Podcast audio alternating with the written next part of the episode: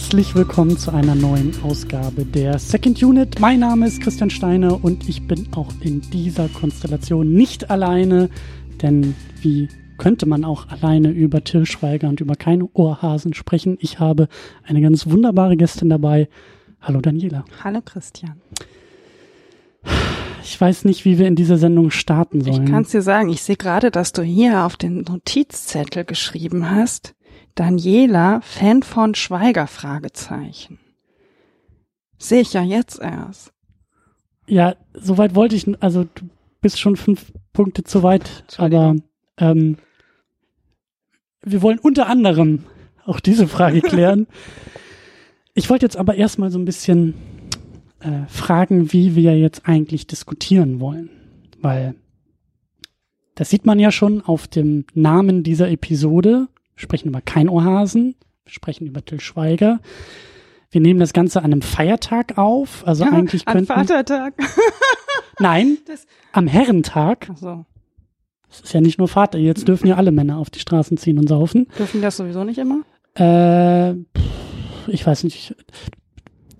Ja, ja. Thema für sich, mhm. der Herrentag. Aber machen wir das jetzt in so einer zurückgelehnten, mal gucken, wie es kommt, Atmosphäre und plaudern so ein bisschen, bis wir über Till Schweiger schimpfen, was wahrscheinlich sehr schnell passieren wird.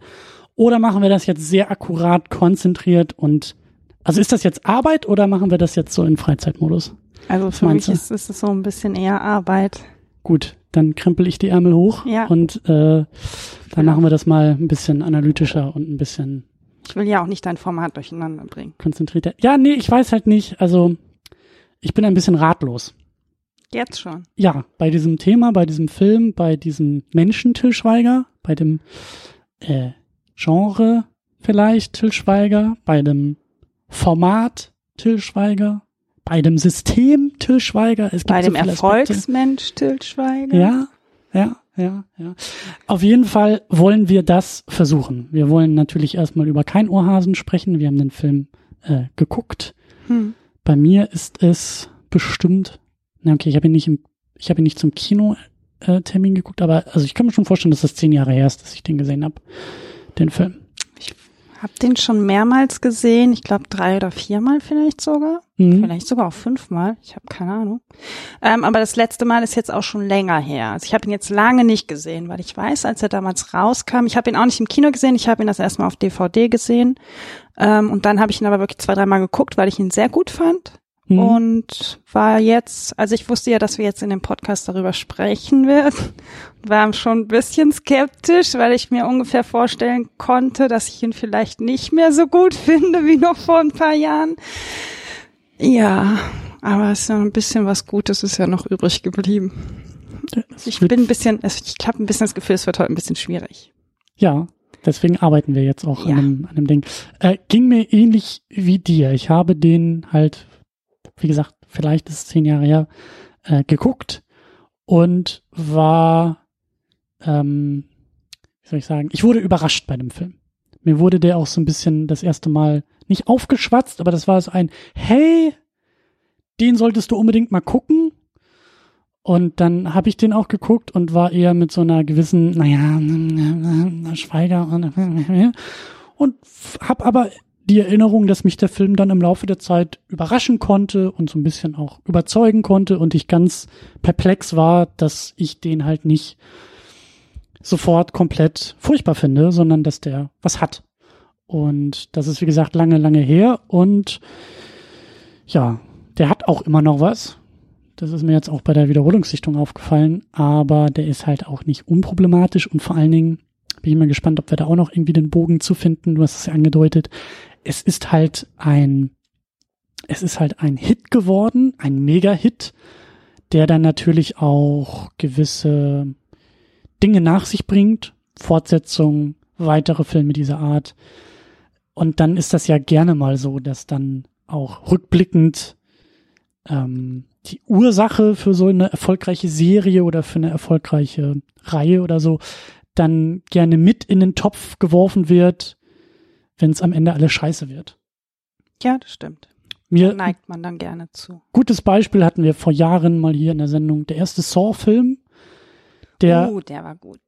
auch ganz anders ist als diese ganzen Fortsetzungen, diese ganze Torture-Porn-Geschichte, die mit dieser Reihe assoziiert ist, so die war halt bei dem ersten Teil noch gar nicht so was, vertreten. Was ist das für ein, was für ein? Torture Porn. Was ist das denn? Das ist das Genre oder Untergenre in Sachen Horrorfilm, wo es halt um so diese fiesen Fallen geht und ah. Achtung, wenn du jetzt hier in diese Kiste springst, dann kriegst du irgendwie AIDS gespritzt, weil die Spritzen alle verseucht sind, ich, aber. Ich oute mich jetzt, aber ich mag die alle sehr, die Saw-Filme. Ich stehe da total drauf.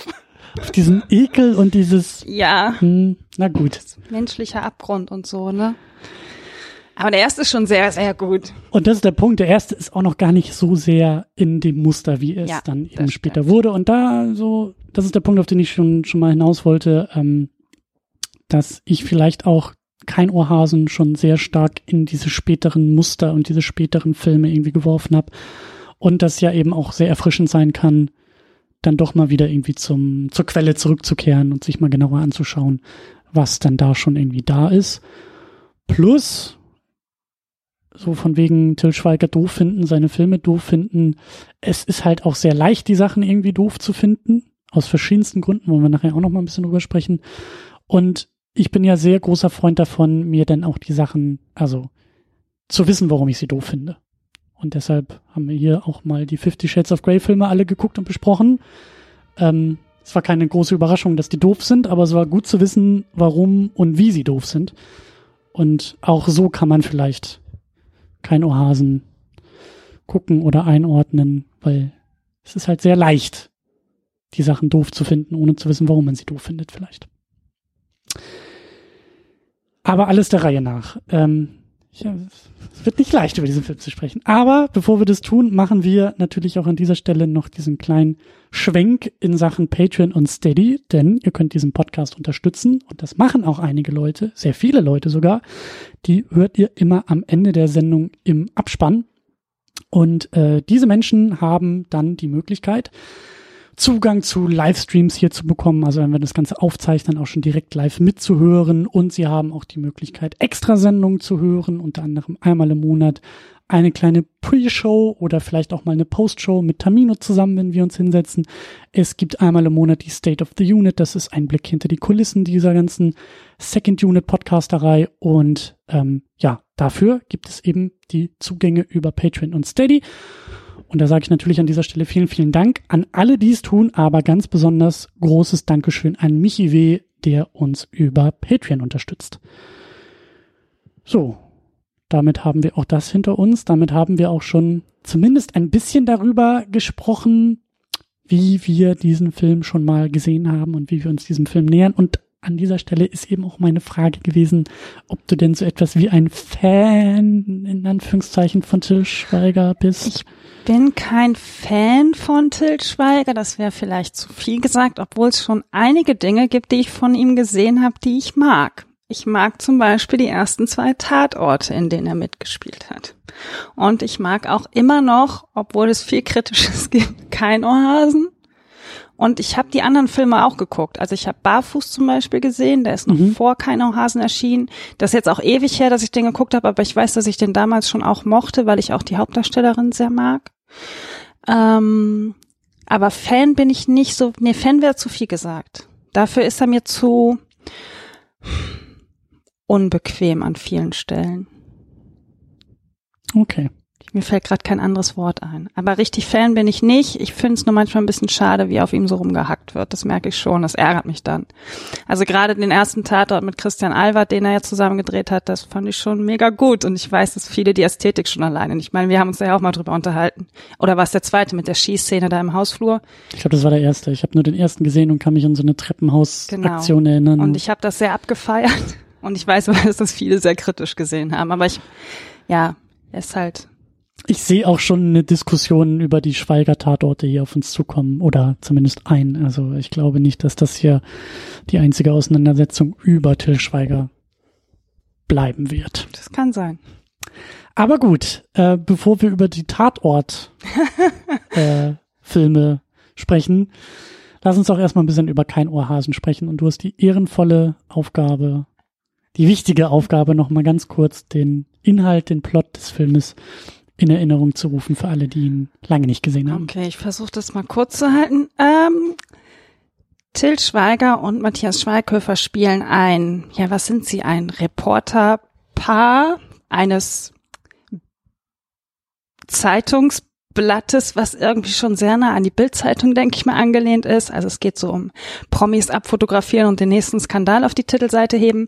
Und äh, bei einer Hochzeitsfeier von einem der Klitschko-Brüder, ich kann die nie auseinander. Ich auch nicht. Und Yvonne Katterfeld stürzen sie durchs Glasdach und der äh, Ludo heißt der Til Schweiger in dem Film, wird zu 300 Sozialstunden verdonnert und muss die jetzt in dem Kindergarten ähm, verrichten. Ja, und in diesem Kindergarten lernt er dann Nora Tschirner, wie heißt sie in dem Film? Sie no heißt Anna. Anna. Ähm, kennen und die beiden kennen sich aber schon früher, von früher aus der Schule und es gab so Mobbing, Geschichten und dann nähern sich die beiden aber in irgendeiner komischen Art und Weise an und Anna verliebt sich in Ludo und naja, dann haben wir eine romantische Komödie, die dann irgendwie damit endet, dass die beiden über ihr Wege zusammenkommen. Ist gar nicht so einfach. es wird vor allen Dingen auch spannend, über diese Irrwege zu sprechen. Ähm, ja, aber der Reihe nach. Ähm, wir haben schon den Namen, also das kann man, ich glaube, hier kann man auch ein Trinkspiel machen. Jedes Mal, wenn wir Till Schweiger sagen, dann Prost.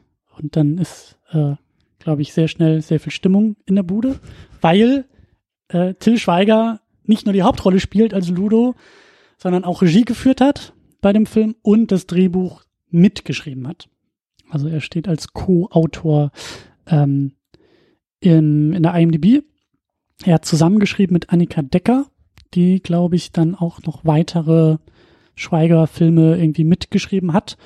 Ähm, sowieso auch ganz spannend eigentlich, das zeigt sich hier ja auch schon in der Besetzung so, dass Schweiger auch, ähm, wie viele andere Regisseure ja auch so, so, ein, so, so ein Team irgendwann um sich mhm. hat, so mit immer gleichen Leuten, was ich jetzt nicht als Kritik sehe, sondern eben auch äh, gut, generell gut finde, wenn sich halt so Teams zusammenbilden und äh, viel zusammenarbeiten und zusammen drehen und da ist halt eben die äh, Frau Decker auch dabei, aber eben jetzt an dieser Stelle auch eben Nora Tschirner als Anna dabei, hast du ja auch schon erwähnt, Matthias Schweighöfer als Moritz, der eigentliche Fotograf, also der Schweiger Ludo ist ja mehr so der äh, der Boss. Äh, ja.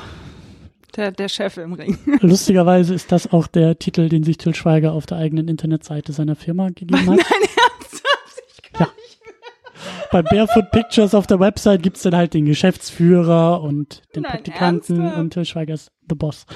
Deswegen trifft es sehr gut. Ja, Till Schweiger ist auch in seinen eigenen Filmen The Boss. Ähm, aber dann eben, eben Matthias Schweighöfer, der ja dann auch, ähm, soweit habe ich jetzt nicht geguckt, also Schweighöfer hat ja jetzt auch eine eigene Karriere gestartet und auch so seine eigenen, glaube ich, auch eher romantischen Komödien dann öfter irgendwie im Kino gehabt. Weiß ich gar nicht, ob die dann auch mal von Schweiger irgendwie mitproduziert waren oder ob das dann Weiß eigene Aktionen waren. Ähm, ich glaube, dass das nicht unter der Schweiger-Firma irgendwie mitlief, aber müssen wir nochmal genauer nachgucken. Auf jeden Fall ist dann auch noch dabei die Alvara Höfels als Miriam, deine Lieblingsfigur, glaube ich, in dem Film. Es gibt zwei tatsächlich, das ist Alvara und Jürgen Vogel als Jürgen Vogel. Ja, Jürgen Vogel als Jürgen Vogel ist auch dabei, der hat mir auch sehr, sehr gut gefallen. Ähm, ich glaube, der hat auch eine Menge Spaß. Ja. Äh, und das, der hat halt auch eine grandiose Startszene. Ja, ja, ich, also ich habe auch den Eindruck, dass da eine gewisse Genugtuung gegenüber der erwähnten Bild mhm. so mitschwingt. Äh, wir haben Rick Cavanian als Chefredakteur, als, als Chef von Ludo da in einem, in einem, ich glaube, das heißt das Blatt.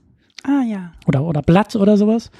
Ähm, also bei dieser Bild äh, Zeitung. Dann Armin Rode ist als Bello dabei, der Kinderstar der koksende Kinderstar. Der koksende Kinderstar, der auf der Bühne, ähm, ja, in, was, also, was ist das? Ein Hund? Ich wollte gerade fragen, ist es ja. ein Hund? Ja, Bello ist bestimmt ein Hund. Auf jeden Fall, äh, glaube ich, auch mit Spaß an der Sache. Dann haben wir noch Fari Yadim als Mucki dabei. Nicht als Pumuckel, als Mucki. als Mucki. Der Kompagnon von erwähnten genau. Bello. Und wir haben noch Christian Tramitz. Zumindest in der IMDb wird er als Typ geführt. Äh, wahrscheinlich steht auch so in den Credits. In dem Film. Ein, ein Date. ein Anna. erfolgloses Date von Anna. Ja, also, aber zum Glück für ihn, würde ich fast behaupten. Da werden wir auch noch drüber sprechen und streiten. Dann haben wir noch Barbara Rudnick als Lilly. Sie ist die Schwester von Ludo. Und wir haben Sonsi Neu als Richterin, die auch bei Pastewka bei der Serie prominenter dabei ist als Freundin von Pastewka. Und damit kommen wir eigentlich schon zu was, was ich eigentlich ganz gerne erwähnen möchte, dass ja, du hebst schon den Finger. Achso, ja, ich wollte nämlich, weil ich es gar nicht aufgeschrieben habe, aber mir gerade einfällt, wir haben noch einen Haufen Schweiger Kinder dabei. Drei. Und zwei? Drei. Drei. Ich, ähm, zwei sind im Kindergarten. Frag mich jetzt nicht. Äh, Emma und deswegen habe ich es nicht aufgeschrieben. Auf jeden Fall zwei seiner Töchter sind äh, äh, Kindergartenkinder. Merkt man auch sofort, weil die Szenen die besten überhaupt sind und die Chemie äh, stimmt. Ähm, und die dritte Tochter spielt in der Rückblende die Anna. Also die junge Anna, die ja in Schulzeiten. Mhm. Ist mir gar nicht und ich weiß auch gerade nicht, ob sein Sohn sogar ihn als Jungen spielt. Es kann sein, dass sogar der Sohn auch dabei ist. Äh, oh, stimmt, jetzt wo du sagst. Der hat auffallende Ähnlichkeit mit den Schwestern dann. Hm. Auf jeden Fall Schweiger Kinder, weil da werden wir auch noch drüber sprechen. Genau. Aber gut. Ähm, was ich auffällig finde, an, nicht nur an diesem Til Schweiger-Film, sondern an allen Schweiger-Filmen und auch beim Tatort wieder, wo er ja mit Farid Yadim zusammen ein Team bildet, ähm, was du schon gesagt hast, dass er häufig mit den gleichen Leuten zusammenarbeitet und dass anscheinend irgendwie alle auch Spaß dabei haben, mit ihm zusammenzuarbeiten.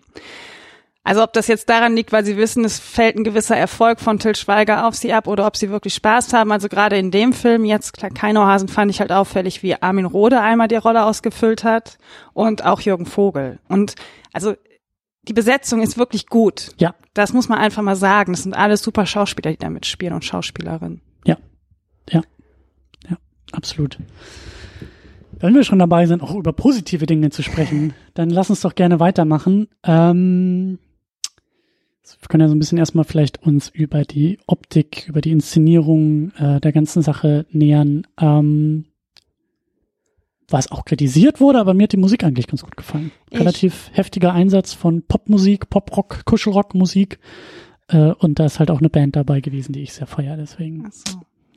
Ja, tatsächlich mag ich die Musik in allen Schweiger-Filmen immer sehr. Also das ist zum Beispiel was, was ich, man muss Popmusik nicht mögen. Aber ich weiß zum Beispiel hier, One Republic hat ja ein oder zwei Lieder mit dabei und auch Block Party, die ich ohnehin sehr mag.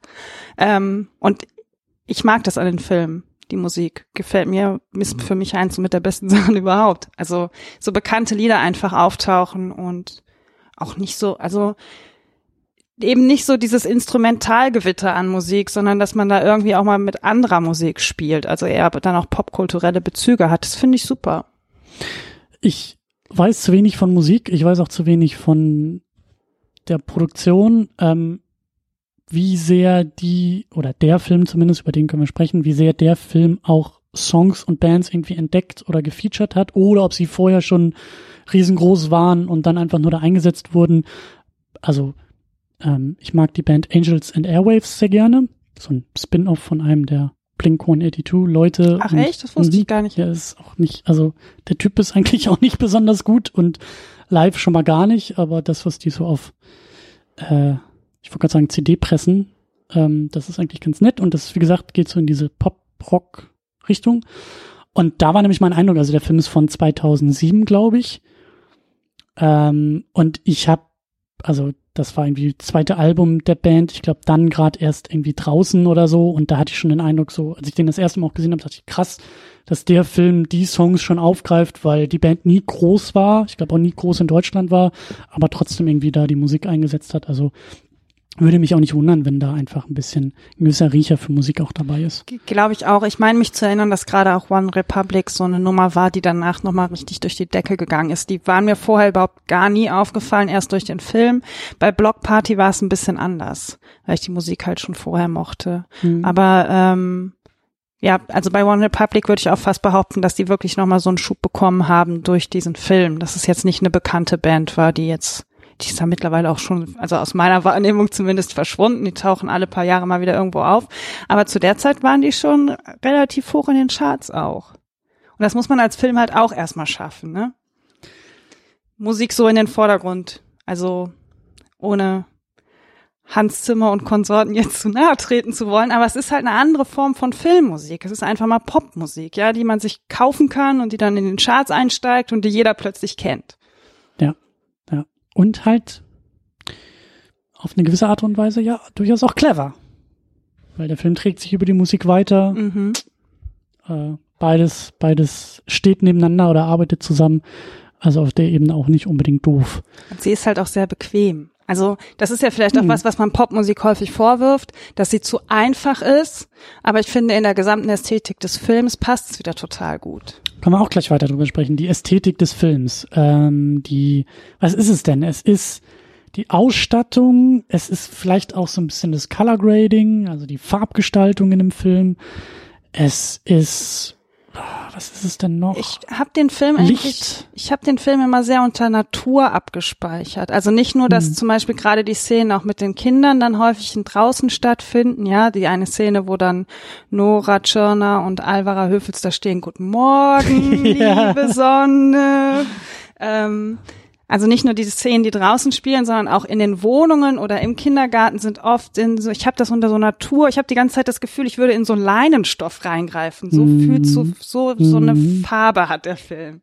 Und gerade die Szenen mit den Kindern draußen finde ich immer unglaublich befriedigend. Also man hat diese Natur, man hat diesen Haufen Kinder mit Erwachsenen und die haben alle gute Laune und die Sonne scheint so durchs Gras und man sieht die Pollen so durch den Himmel fliegen. Und so hatte ich den Film auch irgendwie komplett abgespeichert. Also wenn mich jemand fragt, wie kein Ohrhasen aussieht, dann ist es das.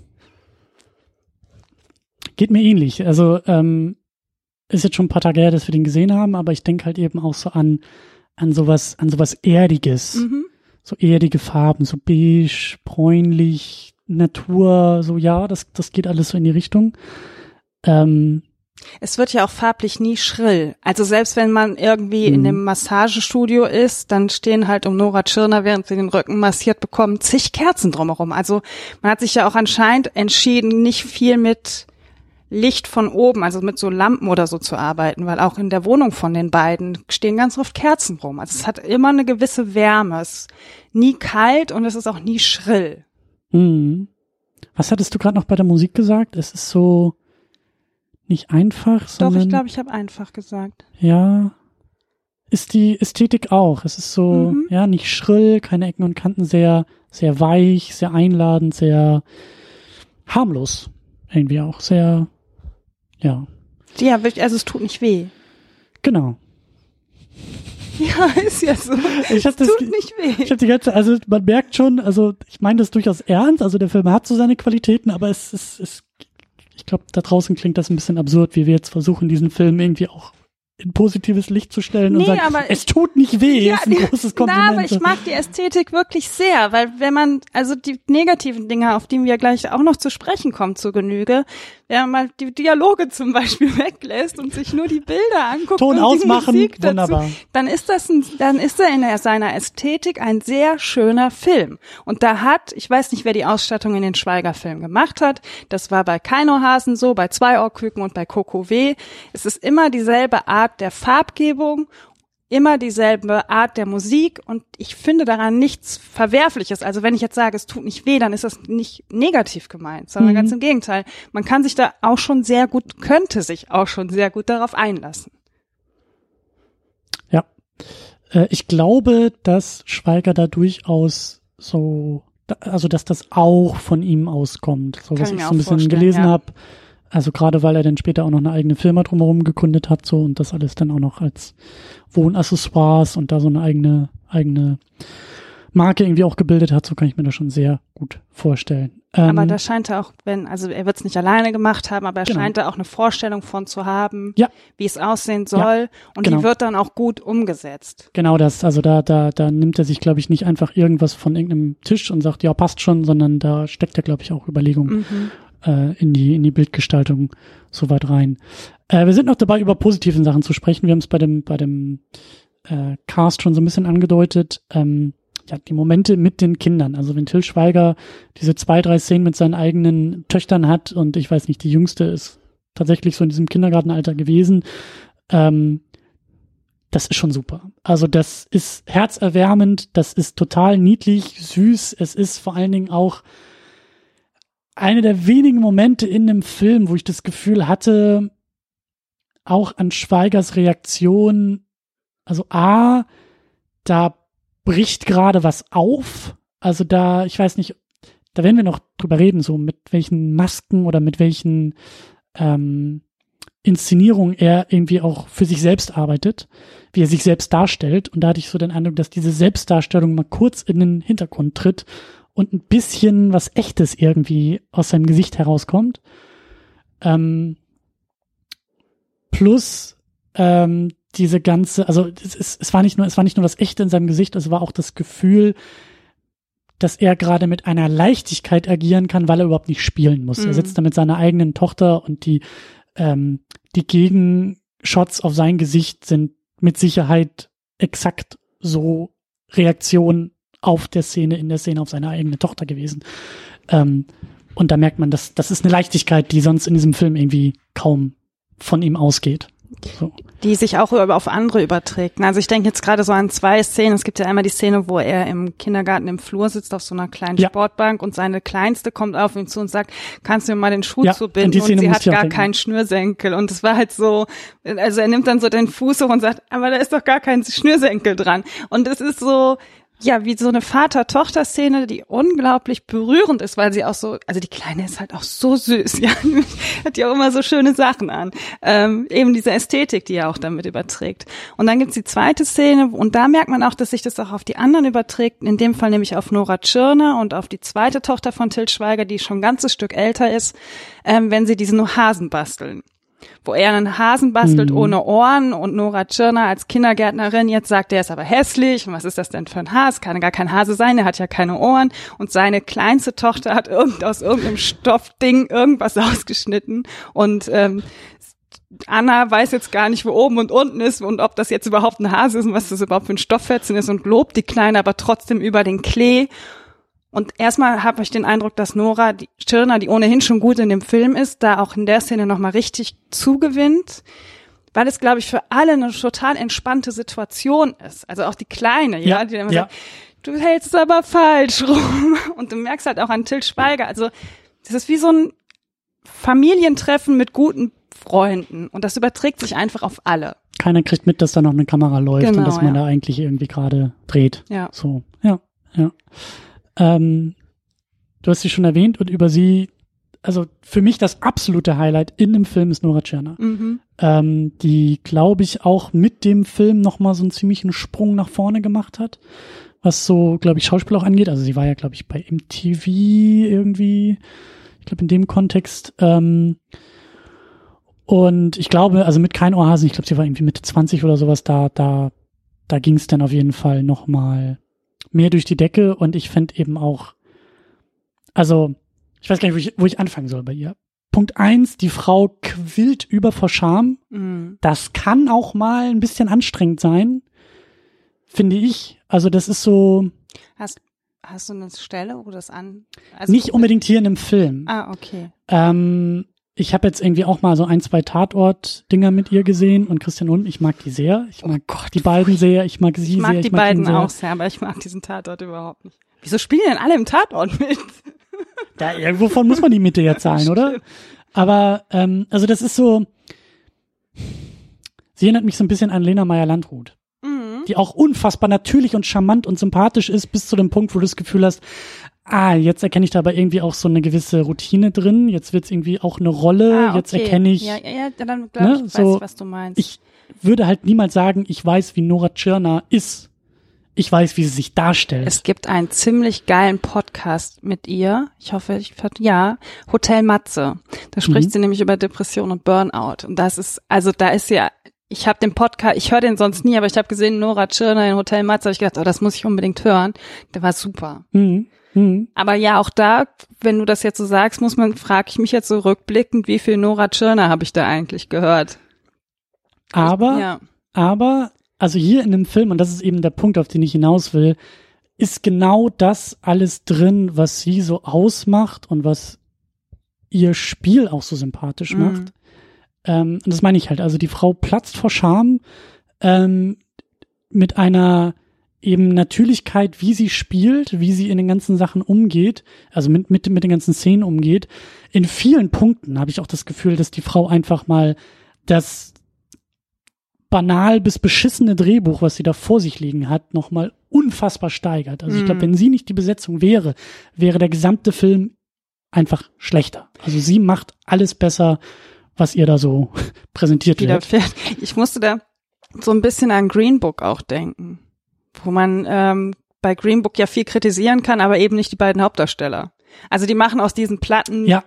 Personen ja. oder Rollen, die man ihnen gegeben hat, sind das die einzigen Lichtblicke in dem ganzen Film. Und so ein bisschen ist das Nora Tschirner in Keinohrhasen. Nicht ganz so extrem, weil sie dafür noch viele andere tolle Schauspielerinnen um sich rum hat, aber so ein Stück weit trägt sie den Film natürlich auch. Also ja. mit ihrer sympathischen Art und Weise, mit ihrer Art, wie sie die Rolle auch ausfüllt. Genau. Und ähm, auch diese Szene am Ende, wie sie da, ähm, wie sie da weinend in diesem Kinderkino sitzt, weil er denn ja irgendwie auf die Bühne kommt, dann ist es eigentlich völlig egal und total bescheuert. Aber ihr Spiel in dem Moment, wie sie weint, wie das so aus ihr rauskommt, das hat mir schon, das hat mich schon beeindruckt. Also das war schon echt äh, gut. Ich fand fast noch besser die Szene auch mit den Entenfüttern mit Jürgen Vogel auf ja. der Bank. Ich habe, also es ist ja eigentlich eine so traurige Szene, ja, dass sie da sitzt, weil sie jetzt noch nicht mal verlassen worden ist, sondern gecheckt hat, dass Ludo doch nicht aus sie steht und sitzt da mit so altem Brot und Enten füttern und, heult, und die heult ja so dermaßen. Und dann kommt Jürgen Vogel und sie bietet ihm ein Brot an und er beißt da rein und sie sagt, eigentlich war das für die Enten und sie weint die ganze Zeit und rotzt in sein Taschentuch rein und gibt ihm das auch noch so vollgerotzt wieder zurück.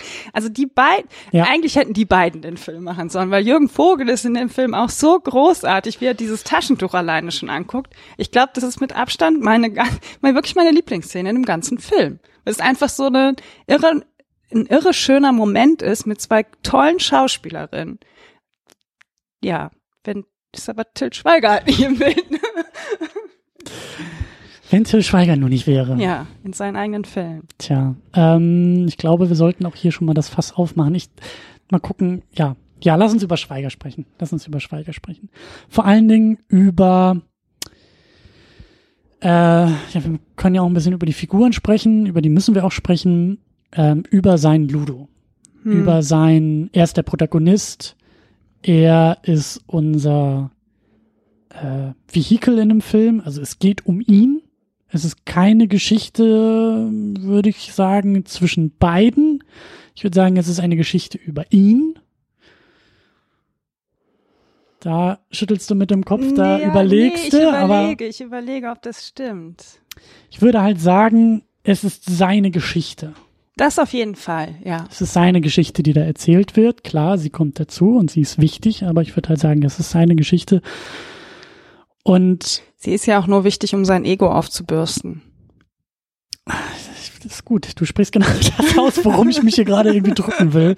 Ja, du brauchst dich nicht zu drücken. Ähm, Schweigers Ego mhm. ist ein Riesending in diesem Film mhm. und ist auch diese Rolle und ich glaube, so langsam können wir auch mit der, mit dem Lob aussetzen, weil ich das schon, ich fand es faszinierend, ich fand es super interessant und das meine ich mit, man sollte wissen, was man scheiße findet. Ähm, und das ist so ein Punkt, den ich so überhaupt nicht mehr in Erinnerung hatte und der mich jetzt bei der Wiederholungssichtung echt, ähm, also nicht schockiert, aber sehr, sehr, es war sehr interessant mit anzusehen, wie dieser Film funktioniert und wie diese Rolle funktioniert. Und man kann in meinen Augen, was wir ja schon gesagt hatten, anhand der äh, Besetzung, also Schweiger spielt ja nicht nur die Rolle, es ist sein Film. Er hat ihn mitgeschrieben, er hat Regie geführt, er spielt die Hauptrolle. Es ist sein Projekt. Also kann man ihn, finde ich, schon sehr stark auch mit diesem Film identifizieren. Es war keine Auftragsarbeit, das ist eben nicht einfach nur ein, äh, ein, ein, ein Ding, was die Miete zahlen soll, sondern es ist seine Vision.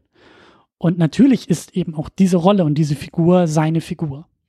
Er war dabei, als sie geschrieben wurde. Er ist dabei, als sie eben eingefangen wird, weil er der Regisseur ist und er spielt sie.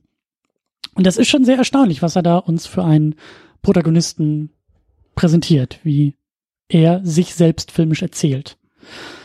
Vor allem, was für ein Mann er uns präsentiert. Also geht ja nur um sein Ego, die Rollen, die drumherum sind. Du hast es auch, was Matthias Schweighöfer im Vorgespräch angeht, schon schön gesagt der ist ja auch, also wenn man jetzt mal von außen klischeehaft Männlichkeit definieren möchte, dann ist Till Schweiger der Mann, der markante Typ, ja, groß, breitschultig, schön. Und daneben Matthias Schweighöfer, der hat kleine blonde Locken und der ist ganz dünn und der ist auch viel, viel kleiner. Also alle in diesem Film dienen eigentlich nur dazu, um Till Schweigers Männlichkeit nach oben zu, oder nach vorne zu schieben. Ja, ja. Ich würde auch sagen, das geht damit einher, aber auch das Ego von äh, Schweiger. Aber genau das. Es geht darum, deswegen setze ich ihn auch so zentral. Alle anderen sind wie Satelliten eher um ihn herum und mm, sind dazu da, um, ja, um auf ihn gerichtet irgendwie zu wirken. Also wir haben Matthias Schweighöfer um ihn herum. Er ist der erste, also die beiden werden ja auch zusammen eingeführt, mehr oder mm. weniger. Aber wie du gesagt hast, Schweiger ist der Boss in der Szene. Äh, Schweighöfer, der Moritz, ist der Fotograf, die ausführende Hand. Schweiger sagt, geh mal dahin und mach das Foto. So. Er delegiert. Ja, auch da schon mal absolutes Alpha-Männchen überhaupt. So. Dann. Oh Gott, mir fallen die ganzen schrecklichen Szenen wieder. Ja, es ist, äh, es kommt langsam alles zurück. Dann ähm, finde ich das halt auch so, so, so spannend, diese ganze Kindergartengeschichte.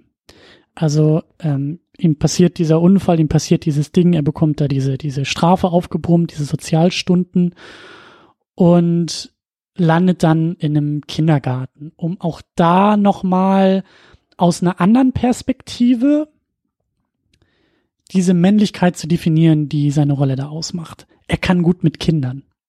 Ist das nicht der Traum jeder Schwiegermutter?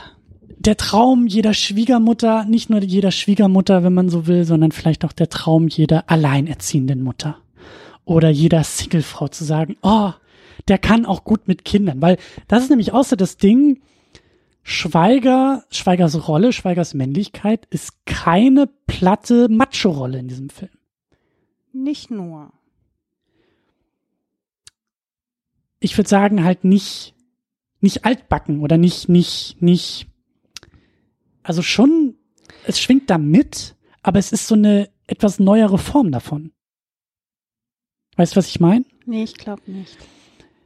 Ähm, also er ist jetzt nicht der Typ, der nach Hause kommt, seine Aktentasche auf den Tisch schmeißt und fragt, Mutti, wo ist das Abendessen? Oder genau, ah, okay. genau, das ist also nicht, nicht so ein 50er Jahre Typ. Genau, er ist jetzt auch nicht der Typ, der in dem Kindergarten äh, einmarschiert und Nora Tschirner erstmal einen, einen Klaps auf den Hintern gibt und sagt, na Puppe, so wo ist das Bier? Ich äh, äh, Fatih ist jetzt da. So die Nummer ist er nicht.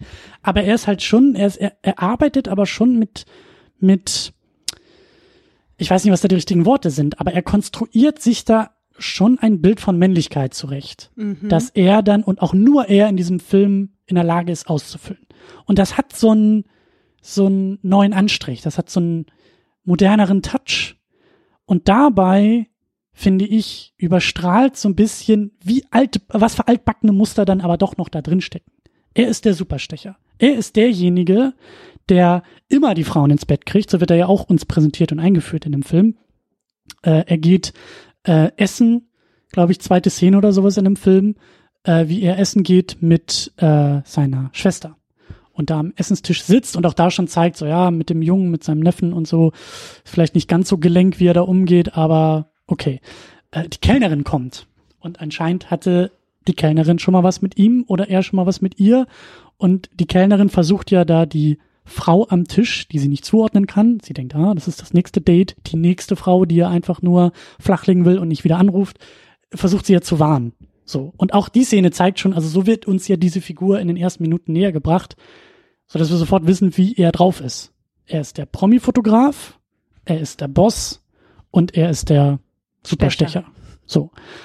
Und das meine ich halt mit, neuer Anstrich, aber irgendwie dann doch auch wieder mit altbackenen Mustern. Ja.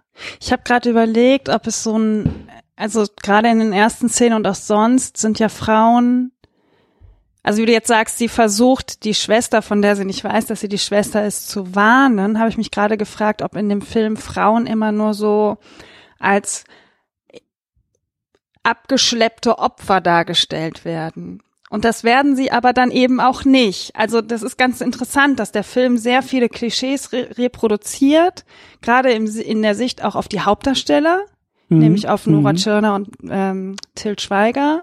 Aber wenn wir jetzt zum Beispiel an die Freundin denken, an Alvara Höves, die ist ja schon eine starke. Miriam? Miriam? Achso, mhm. in dem Film, ja. In dem Film Miriam, ja. Die ist ja schon eher das Gegenteil von Anna.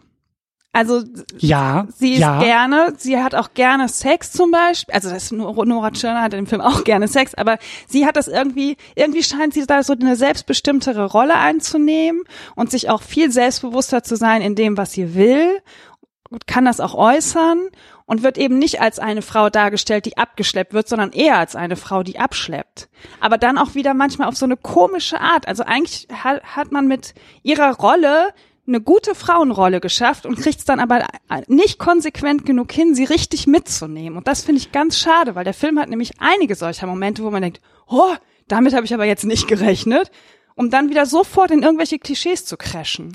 Das, das ist, es ist so, meine Vermutung ist einfach, dass da die Annika Decker dann geschrieben hat und in den Szenen Till Schweiger mal irgendwie äh, kurz eine rauchen war draußen, kommt wieder rein, guckt sich die Szene an und sagt, ja, aber mach am Ende noch eine Pointe, die irgendwie nicht auf meine Kosten geht, aber mich im besten Licht darstellt. Mhm. So.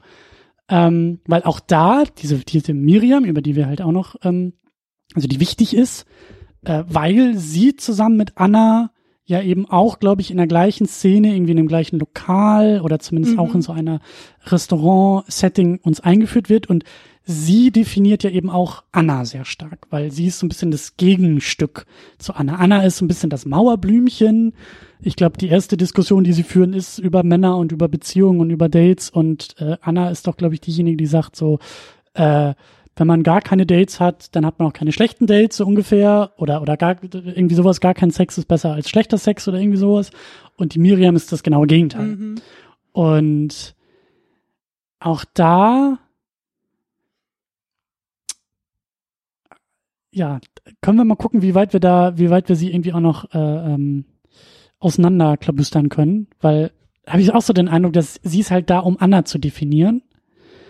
Sie, also so das Gegenstück, sie ist mhm. das, was Anna nicht ist. Und dann eine der besten Szenen in dem Film von der Miriam ist ja, wenn, äh, ich glaube so in der Mitte, wie war das noch? Ach genau, er klopft bei den beiden, ich glaube, die wohnen zusammen. Die wohnen in der WG zusammen. Die wohnen ja. in der WG zusammen. Er klopft bei den beiden an der Tür an weil ich glaube Anna und Ludo schon zusammen waren? Warum, warum nee, war er nochmal bei denen? Ich, das, war, das ist zum Beispiel auch was, was ich nicht verstehe. Warum steht Ludo da plötzlich vor der Tür? Denn er hatte ja vorher noch ein Date mit einer Mutter eines Kindes aus dem Kindergarten ähm, und er Stimmt. hat sie oral befriedigt und sie ist dabei eingeschlafen. Stimmt. Und nach diesem Oralsex, den er bei der Frau hatte in der Wohnung, geht er zu Anna und Miriam. Und da frage ich mich, warum eigentlich? Aber jetzt ist Ludo da aber auch da noch ganz wichtig, zwei Sachen, also oder, oder eine Sache, die mir noch dazu einfällt. Genau, diese Szene. Äh, es war ja, glaube ich, ein Doppeldate. Ja. Ach so, Oder war das nicht? Doch, doch, das war das mit. Äh, nee, das war, glaube ich, nämlich nicht aus der aus dem Kindergarten, sondern hatten die beiden nicht das Doppeldate irgendwo, Moritz und er, war das bei dem bei dem Spa, bei dem Entspannungsding. Und nee, irgendwo haben sie doch zwei Frauen kennengelernt. Die, äh, die eine, die, die er dann später oral befriedigt, die unter ihm einschläft, ist die äh, Mutter der kleinen Tochter im Kindergarten. Da haben sie sich ja beide vorher kennengelernt und anscheinend treffen sich die, ah. die Mutter und Ludo nicht alleine, sondern Stimmt. mit Moritz und einer Freundin von ihr und gehen dann jeweils zu der anderen nach Hause und Moritz wird, weil alle, also man hat sich in der Bar, Bar getroffen, man kennt das ja. Man trinkt, man will sich entspannen. Und sie kotzt Till Schwe äh, Matthias Schweighöfer dann auf die Brust und Till Schweiger schläft halt die Frau unter ihm ein. Ja. Und du sagst das auch schon mit so einem Unterton, der mir halt ganz wichtig ist. Also auch da beides äh, also in beiden Situationen löst sich die Situation über einen Gag, über eine Pointe auf. Ähm, Schweighöfer ist derjenige, der in der Szene einstecken muss. Also Moritz wird, ich will jetzt nicht sagen entmännlicht, aber ähm, ihm passiert, ihm passiert das weitaus größere Übel. Malheur, ja, übel. Und bei Till Schweiger ist das ja eigentlich noch es ist doch lustig. Es ist lustig, aber es unterstreicht auch fast noch dabei, was für ein geiler Typ Till Schweiger ist, weil er die Frau halt oral befriedigt. So. Ja, hat äh, sie in den Schlaf geleckt, sagt Miriam. Genau das. Aber es ist halt also so eine vermeintliche Szene, bei der Till Schweiger, bei der die Pointe auf Till Schweigers Kosten geht. Habe ich so den Eindruck, eigentlich tut sie das gar nicht. Und selbst, also es ist so, so, so minimal auf seine Kosten. Eigentlich nicht wirklich. Ich habe nicht das Gefühl, dass da irgendjemand sich irgendwie auf seine Kosten amüsiert. Während das bei Moritz halt so, ich sehe einen kompletten Kinosaal schreiend, lachend auf den Boden rollen bei der Szene und bei Schweiger ist es eher so ein, äh, kann passieren. Kann passieren und ja. ist das nicht eigentlich, also guck, also es ist doch, hm. Und dann kommt eben der Punkt, genau, er geht zu den beiden in die WG, die Miriam, die scheint ihm ja so die, sie scheint ihm ja noch so einen reindrücken zu wollen, ne, so auf dieser Ebene von, haha, du hast sie in den Schlaf geleckt. Dies, diese Szene endet aber damit, dass sie ja diesen Monolog hält über die also Befriedigung. Also erstmal hält Miriam ein, also wirklich wunderschönes Plädoyer über Oralverkehr und wie Männer so unterschiedlich wühlen und pieken. Und also das fand ich zum Beispiel ist ein ganz starker Moment von dem Film dass ja. eine Frau in einem deutschen Film ja. da sitzt und über Oralverkehr spricht und zwar nicht darüber, wie man am besten den Schwanz bläst, Entschuldigung, sondern wie man eine Frau oral befriedigt. Und das feiere ich bis heute ab in dem Film. Absolut. Bis auf das Ende. Zu Recht. Und dann kommt die eigentliche Pointe, bei der Till Schweiger in Form von Ludo breit grinsend da sitzt und sagt, haha. Oder nee, ich glaube, sie sagt ja sogar irgendwie, oder, oder, ähm, ich glaube, Anna ja. kommentiert das irgendwie noch so nach dem Motto so, mh, hm, jetzt hast du es einem erzählt, müsstest es nicht irgendwie allen erzählen. Und Miriam sagt, ja, mit Glück äh, spricht sich's irgendwie rum und er erzählt es irgendwie weiter und Ludo sitzt aber da und sagt, suffisant, so nach dem Motto, nee, weil ich habe jetzt ja das Geheimnis für mich und ich habe jetzt die Macht und ich bin jetzt noch mehr der große Stecker der Welt, weil ich jetzt endlich, weil mir endlich mal gesagt wurde, wie es denn richtig geht. Wie es richtig geht und man sieht dann leider auch ein paar Szenen und das kann man eigentlich schon vermuten, wie es dann mit dem Thema erstmal weitergeht, dass er sich dann wieder mit der Frau trifft und sie oral befriedigt und sie natürlich schluchzend vor Freude sich durch die Kissen wühlt und anstatt, dass er es genießt, dass sie eine gute Zeit hat, setzt er noch einen oben drauf und hebt so den Arm wie so ein, so, yeah, ich bin hier so, so, also, das ist an Absurdität nicht mehr zu überbieten, weil er hätte es ja auch eigentlich damit gut sein lassen können, ja, zu sagen, also, was ist das denn bitte für ein Typ? So einen will man doch nicht im Bett haben, der einen nur oral befriedigt, um sich dann selber zu sagen, wie geil man doch ist als Typ. Also, ja, nee. Also. Und das ist eben auch, das ist diese Rolle, das ist dieser Ludo und das ist eben auch, und das, das ist der Punkt, das ist das, was, das ist die Art und Weise, wie sich Till Schweiger selbst in diesem Film erzählt. Mhm. Er muss es ja nicht so machen. Und er pflegt damit ja auch ein Image und eine Selbstdarstellung nach außen, die ihn natürlich in diese Richtung oder, oder dem irgendwie nahe rückt. So.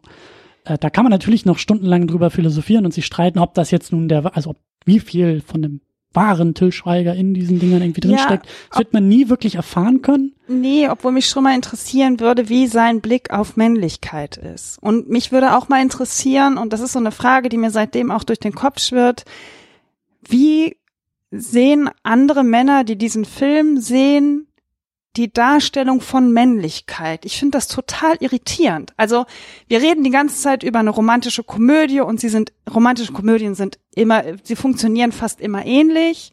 Ähm, diese ist hier eigentlich schon auch eine der besseren, das muss man leider auch sagen. Ich habe so viele nicht gesehen, aber Keino Hasen ist bei aller Kritik immer noch eine der besseren romantischen Komödien, auch wenn das jetzt nach der ganzen Kritik ein bisschen seltsam klingt.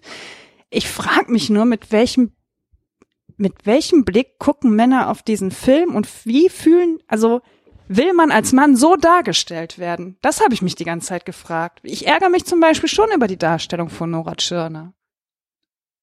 Ich ärgere mich auch über die Darstellung von Nora Tschirner. Ich ärgere mich bei äh, der Darstellung von Till Schweiger. Also kommt natürlich auf den Typen Mann drauf an, äh, wie man es rezipiert. Mich ärgert am meisten bei dieser Rolle, bei diesem Film, filmischen äh, Till Schweiger, dass da kein einziger Funke Selbstironie irgendwo mm. dabei ist. Also ich habe wirklich jetzt bei der bei der äh, wiederholten Sichtung habe ich mich echt ich ich habe gehofft, so die ersten 10, 15, 20 Minuten, dass das irgendwo kommentiert wird, untergraben wird, thematisiert wird. Und wenn es zum Beispiel die Miriam ist, die, an der ich meine Hoffnung hatte, sie dann aber verloren habe, weil es eben nicht einmal diesen Moment gibt, wo genau diese Figur irgendwie auftritt und sagt, Mensch, Ludo, jetzt halt mal die Fresse. So, die ihn irgendwie, die ihm nicht alles durchgehen lässt dieser Film lässt Ludo alles durchgehen, lässt dieser Figur auch alles durchgehen. Und da sind so Punkte dabei, wo ich echt so das Gefühl habe, boah, Alter, es ist alles viel zu ernst gemeint. Und gerade diese Figur braucht mal, die braucht irgendwie einen Kübel Wasser über dem Kopf. Mhm. Die braucht mal eine gewisse Erdung wieder. Die muss mal wieder in der Wirklichkeit ankommen. Weil das, und das finde ich halt so schwierig, so, so, ich will nicht sagen schlimm, aber was mich so aufregt dabei ist, es ist halt so, so minimal drüber das meine ich halt. Es ist keine Karikatur von, von Männlichkeit. Es ist kein, kein Klischee-Chauvinist, den wir gerade eben beschrieben hatten. So, das erkennst du mittlerweile halt zehn Kilometer gegen den Wind, wie diese Figuren irgendwie sind und dass diese Figuren nicht mehr klar gehen. Das, was Schweiger aber macht, ist so, hat immer noch so Geschmäckle an sich und bei sich, die eigentlich in diesen Filmen für meinen Geschmack irgendwie adressiert werden müssten. Aber dadurch, dass es halt nicht passiert, ärgert mich das so sehr. Wie soll es auch passieren? Also wie du schon sagst, er hat Regie geführt, er hat am Drehbuch mitgeschrieben, er hat die Rolle selbst entwickelt, er spielt sie selbst noch. Also wo soll da die, wo soll da die, da müsste ja eine gewisse Selbstreflexion vorhanden sein und die ist anscheinend ja nicht da. Also ja. Till Schweiger nimmt sich in dem Film einfach viel zu ernst, nimmt die Rolle zu ernst und anstatt mal über sich selbst zu lachen, was der Rolle gut tun ja. würde und ja. dem ganzen Film auch helfen würde, das lässt er in, in keinster Weise zu, sondern schiebt das immer eher anderen Figuren zu. Und, und ganz besonders ihr, ganz besonders Anna. Sie ist ja. diejenige, über die am meisten gelacht wird und die auch am meisten einstecken muss. Und das meine ich halt. Bei der, glaube ich, Nora Tschirner aus diesen ganzen Situationen so unfassbar viel rausholt über ihre Art und über ihr Spiel. Ich glaube, das wäre ohne diese Besetzung viel deutlicher, wie diese Momente eigentlich manchmal auch eher ins Wasser fallen, eher nicht funktionieren. Aber sie macht es irgendwie möglich, dass es noch funktioniert. Und sie ist ja, und das ist auch ganz interessant, es gibt auch die Szene, wo sie sich mit Christian Tramitz zum Date verabredet und ja. einen frauenfeindlichen Witz erzählt, den ich nicht mehr weiß. Und selbst wenn ich ihn wüsste, würde ich ihn, glaube ich, jetzt nicht erzählen. Auf jeden Fall erzählt sie einen Frauenfeind, also erzählt sie einen Witz und Christian Tramitz sagt in seiner Rolle so, ja, kann ich nicht drüber lachen? Und sie fragt, wieso? Und er so, ja, es ist mir zu frauenfeindlich der ganze Film, Ludo in seiner Rolle ist permanent frauenfeindlich, aber wer kriegt es ab? Anna. Ja. Und das ist so absurd und das ist so schade, weil in dem Moment hätte der Film so eine gewisse Selbstironie aufgreifen ja. können. Du merkst aber, da will der Film gar nicht hin. Der Film will Christian Tramitz als Frauenversteher dastehen lassen. Das ist, war mein Eindruck. Er kritisiert ja das, was der Film die ganze Zeit macht wird aber eigentlich zur Witzfigur degradiert. Ja. Und das ist so absurd. Das ist so absurd. Also da, das war auch so ein Moment, wo ich dachte, wie krass das ausgerechnet Nora Tschirner das jetzt ausbaden muss, dass Til Schweiger einen frauenfeindlichen Film gemacht hat. Ja. Das war echt so ein komischer Moment, wo ich dachte, das kann jetzt nicht wahr sein. Ja. Und sie spielt das aber irgendwie auch alles so wunderbar weg. Ich habe das Gefühl, dass sie so also gibt, gibt halt noch mehrere, gibt noch andere Momente, wo das, wo, wo, wo ihre Rolle nicht wirklich äh, aufschließen kann zu Ludo. Mhm. So. Ähm, ich erinnere mich an die an also ich mache nebenbei Notizen, wir haben den ja so, wir haben den ja zusammen geguckt, das ist ja auch gemerkt, ich schreibe den immer nebenbei ein bisschen mit, das geht im Heimkino wunderbar. Ähm, gab es da diese Szene, da habe ich mir schon, da, da, da sind meine Augen groß geworden, meine Ohren sind gespitzt, als die beiden spazieren gehen und ich glaube, da sind sie noch nicht so wirklich zusammen, aber da reden sie so ein bisschen so über über Ludo, über seine Lebensweise. Ah, über Beziehung, aber ja. Über Beziehung, genau, so und dann ist das halt und diese Szene beginnt und dann dachte ich auch, was ist denn jetzt hier auf einmal mhm. los? Ich hatte diesen Moment eigentlich auch als irgendwie gut in Erinnerung. Die beiden fangen halt an, über Beziehungen zu philosophieren. Und es geht halt damit los, dass sie so ein bisschen fragend stochert, so Mensch, Ludo, meinst du eigentlich, das ist cool, was du da die ganze Zeit abziehst, so mit den Frauen? Und ist das nicht irgendwie ein bisschen so, hm. Und er fängt dann an, einen wunderbaren Monolog zu halten, bei dem ich auch dachte, was ist denn jetzt auf einmal was los? Was ist denn in Ludo gefahren? Was, ja, was ist in Till Schweiger? Also wo, wo, kommen, wo kommen diese Sätze her? Also wo er dann sagt, so, na ja, eigentlich, Moment mal, also ich spiele niemandem was vor und wir sind immer zwei erwachsene, freihandelnde Menschen und wo ist das Problem? Und dann dachte ich so, ja, er hat ja recht, er hat ja recht. So, und dann dachte ich, cool, jetzt kommt ein Schlagabtausch auf Augenhöhe von zwei wirklich ähm, gleich bedeutsamen Figuren, die beide Recht haben. Also die streiten und beide haben Recht oder vielleicht auch Unrecht und dann gibt's so einen schönen Schlagabtausch von voll ausgefüllten Figuren, bei dem man dann vielleicht irgendwie auch nach dem Kinobesuch, nach dem Filmbesuch drüber streiten kann. Sag mal, wie fandst du das eigentlich? So, und dass da vielleicht dann eben auch Diskussionen entstehen. Er geht ja sogar noch ein Stück weiter und ich finde, das ist eigentlich so einer der schönsten Sätze überhaupt in dem Film, dass er sagt, man kann niemanden, also es geht so um diesen, in jemanden in Beziehungen glücklich machen. Dass, genau. Dass toll, er dann toll. sagt, ähm, ich bin nicht dafür da, um jemanden glücklich zu machen, der selber unglücklich ist. In erster Linie muss man sich selber glücklich machen. So, also das war, wie du schon sagst, ein ganz toller Einstieg in die Szene und bricht sich dann leider dadurch auf, dass Anna dann sagt, ja, aber Frauen verlieben sich immer in Männer. Also wir, das darf man auch nicht vergessen, wir reden hier die ganze Zeit nur von heterosexuellen Beziehungen. Also alle Frauen verlieben sich nach, spätestens nach dem zweiten oder dritten Mal Sex verlieben sich alle Frauen in einen Mann. Das geht gar nicht anders. Und damit ist die ganze Szene eigentlich schon wieder total hinfällig, weil ich sitze dann da als Frau und denk mir, bitte was? Also, Klischeekeule. So, da fängt diese Szene so schön an mit, ich will keine Beziehung, ich bin ehrlich zu den Frauen und ich bin auch nicht dafür da, um andere Menschen glücklich zu machen. Permanent. Genau. Und dann kommt das. Ich auch gedacht, bitte? Ja, und da war halt auch so mein Problem von, ja, Mist. Also jetzt hat nur einer recht, nämlich er. Mhm. Und sie halt nicht. Also der Film will uns halt weismachen, dass auch sie recht hat. Kommt darauf an, mit welchem Auge man da drauf guckt. Vielleicht ist man selber ja auch eine Frau oder ein Mann, die denkt, man verliebt sich nach dem zweiten Mal Sex mit ineinander sofort. Kann ja auch sein. Also das darf man ja nicht vergessen. Es gibt bestimmt durchaus Menschen, die das auch so sehen. Ja, ja, ja. Aber ich hatte halt das große Problem, dass eben, also für mich war das keine Diskussion mehr auf Augenhöhe. Mm. So, für mich war dann, also ich, ich habe da sofort wieder Bilder gehabt von dem Till Schweiger, der irgendwo in einem Café sitzt mit der Annika Decker und dieses Drehbuch schreibt und sofort irgendwie Schweiger ihr diese Dialoge in den Mund legt. So, mit so einer Haltung. Und das ist halt so das Ding, was ich mich die ganze Zeit frag. Müsste, glaube ich, echt mal so sich mit Till Schweiger irgendwie hinsetzen und mal, also ich würde echt wahnsinnig gern mal mit dem darüber diskutieren, weil ich frage mich halt so, wo kommt das her? Ist, also läuft er so durch die Welt und sagt, ja, wieso ist doch so?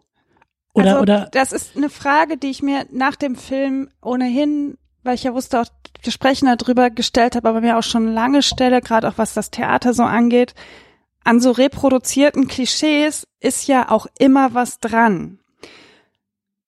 Und vielleicht sehen das viele Menschen so und vielleicht leben auch viele Menschen so und vielleicht gibt's wirklich viele Typen da draußen, die sich darauf ein einbilden, wenn sie in der Lage sind, eine Frau oral zu befriedigen und sie glücklich zu machen und damit dann sich in den Kneipentisch sitzen, obwohl ich ja gelernt habe, Männer reden eh nie, schon gar nicht über Sex, äh, und sich dann gegenseitig einen darauf abhimmeln, wie geil sie doch im Bett sind. So, das gibt es ja alles und dass mich das nervt und dich das nervt und wir das scheiße finden und wahrscheinlich auch ganz viele Leute, die heute, die das jetzt hören, hat ja, also ist ja auch verständlich, weil wir vielleicht anders einen anderen Blick haben oder eben nicht denken, eine heterosexuelle Beziehung unter weißen Menschen ist das höchste Gut, was man sich vorstellen kann. Auf dem ganzen Planeten gibt's nichts Besseres und am besten ist der Mann ein Mann und die Frau eine Frau und wenn der Mann mit Kindern gut kann, ist auch ganz nett, aber er muss ja eh den ganzen Tag Geld verdienen und arbeiten, genau. deswegen ist also, es gar nicht so wichtig. So, das sind alles so mhm. Klischees, die ich selber in meinem Leben nicht haben möchte die aber ganz viele Leute da draußen wahrscheinlich immer noch teilen.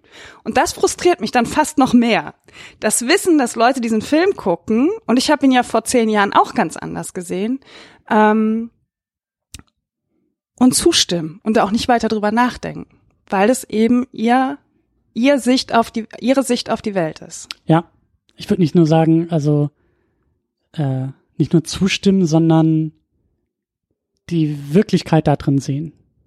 Also nicht das, was wir sehen, nämlich eine Inszenierung, eine, eine, eine, also das dreht sich ja die ganze Zeit auch schon so darum, dass also ein, eine Selbstinszenierung von Till Schweiger sehen wir in dem Film und darüber reden wir und darüber streiten wir, oder streiten nicht wirklich, aber wir reden darüber und viele sehen nicht das, sondern sehen eine Wirklichkeit oder die Wirklichkeit. Was sagen, sie ja für sie so vielleicht sogar auch, so. auch ist. ja, und das ist so der Punkt. Ich glaube, das, das sind, das sind, das sind so Sachen, die mich mit am meisten nerven, stören, aufregen, ärgern an solchen Filmen, weil wir hatten halt schon mal hier über die Fifty Shades of Grey Filme gesprochen. Die sind auch absolut furchtbar. Ich sträube mich ein bisschen vor dem Wort, aber auf eine gewisse Art und Weise finde ich sie auch schon fast gefährlich. Ähm, aufgrund der Tatsache, wie sie ihre Protagonisten und Protagonistinnen darstellen. Mhm. Weil, und das sind alles die Dinge, die außerhalb seiner Liebeskammer des Bettes passieren, sondern alles, was drumherum passiert. Was für ein ekelhaft übergriffiges Arschloch dieser Typ in dem Film ist. Und der Film kommentiert das halt nicht, oder die Filme kommentieren es halt nicht, sondern stellen es als etwas Erstrebenswertes dar. Sie himmelt ihn an, weil er Geld hat, und sie findet das auch nicht so geil, wenn er auf einmal ungefragt in ihrer Wohnung einbricht und ihren Apple-Laptop dahinstellt und ein neues Telefon hinlegt. Das findet sie aber nur so 30 Sekunden geil und dann sind eigentlich die Gadgets schon irgendwie auch ein bisschen cooler. Sie flüchtet in dem ersten Teil aus dieser ganzen Umgebung heraus, aus dieser ganzen Beziehung mit ihm oder Nicht-Beziehung mit ihm, flüchtet zu ihrer Mutter nach Hause, um sich dann mit der Mutter auf ein paar Drinks zu treffen und halt von dem Typen zu erzählen und die eigentlich nachvollziehbare Reaktion der Mutter hätte sein müssen, oh mein Gott, was für einen Typen hast du denn da kennengelernt? Tatsächlich sagt die Mutter, nee, tatsächlich sagt die Mutter eigentlich nichts, sondern er taucht genau dort auf, wo die beiden sind. Also ist schon wieder übergriffig. Mhm. Geht. Und Mutti sagt noch, er sieht aber schon ziemlich gut aus, oder? So, und diese Aspekte, wie diese Dinge als normal als nicht nur normal, als ähm, etwas, also das, was ich als negativ empfinde, als etwas Positives darstellen, das finde ich unfassbar verwerflich. Mhm. Also da bin ich, da bin ich, da komme ich mit den Fackeln und den Heugabeln raus und sage, wir müssen mal an die Kinder denken. So, scheiß auf abgetrennte Arme oder oder sonst was. So, da mache ich mir viel weniger Sorgen drum, als um dieses subtile, in meinen Augen sehr, sehr, also Film wirkt halt und strahlt Total. halt und erzeugt halt eben damit ähm, Normalitäten, die es so ja gar nicht unbedingt gibt oder geben muss. Und das ist der Bogen, den ich halt zu diesem Schweigerding drehen will. Das ist nicht so schlimm, das ist nicht so krass. Aber ich spüre, wie das so mitschwingt und es oh. ist halt auch schon grenzwertig, ne? Also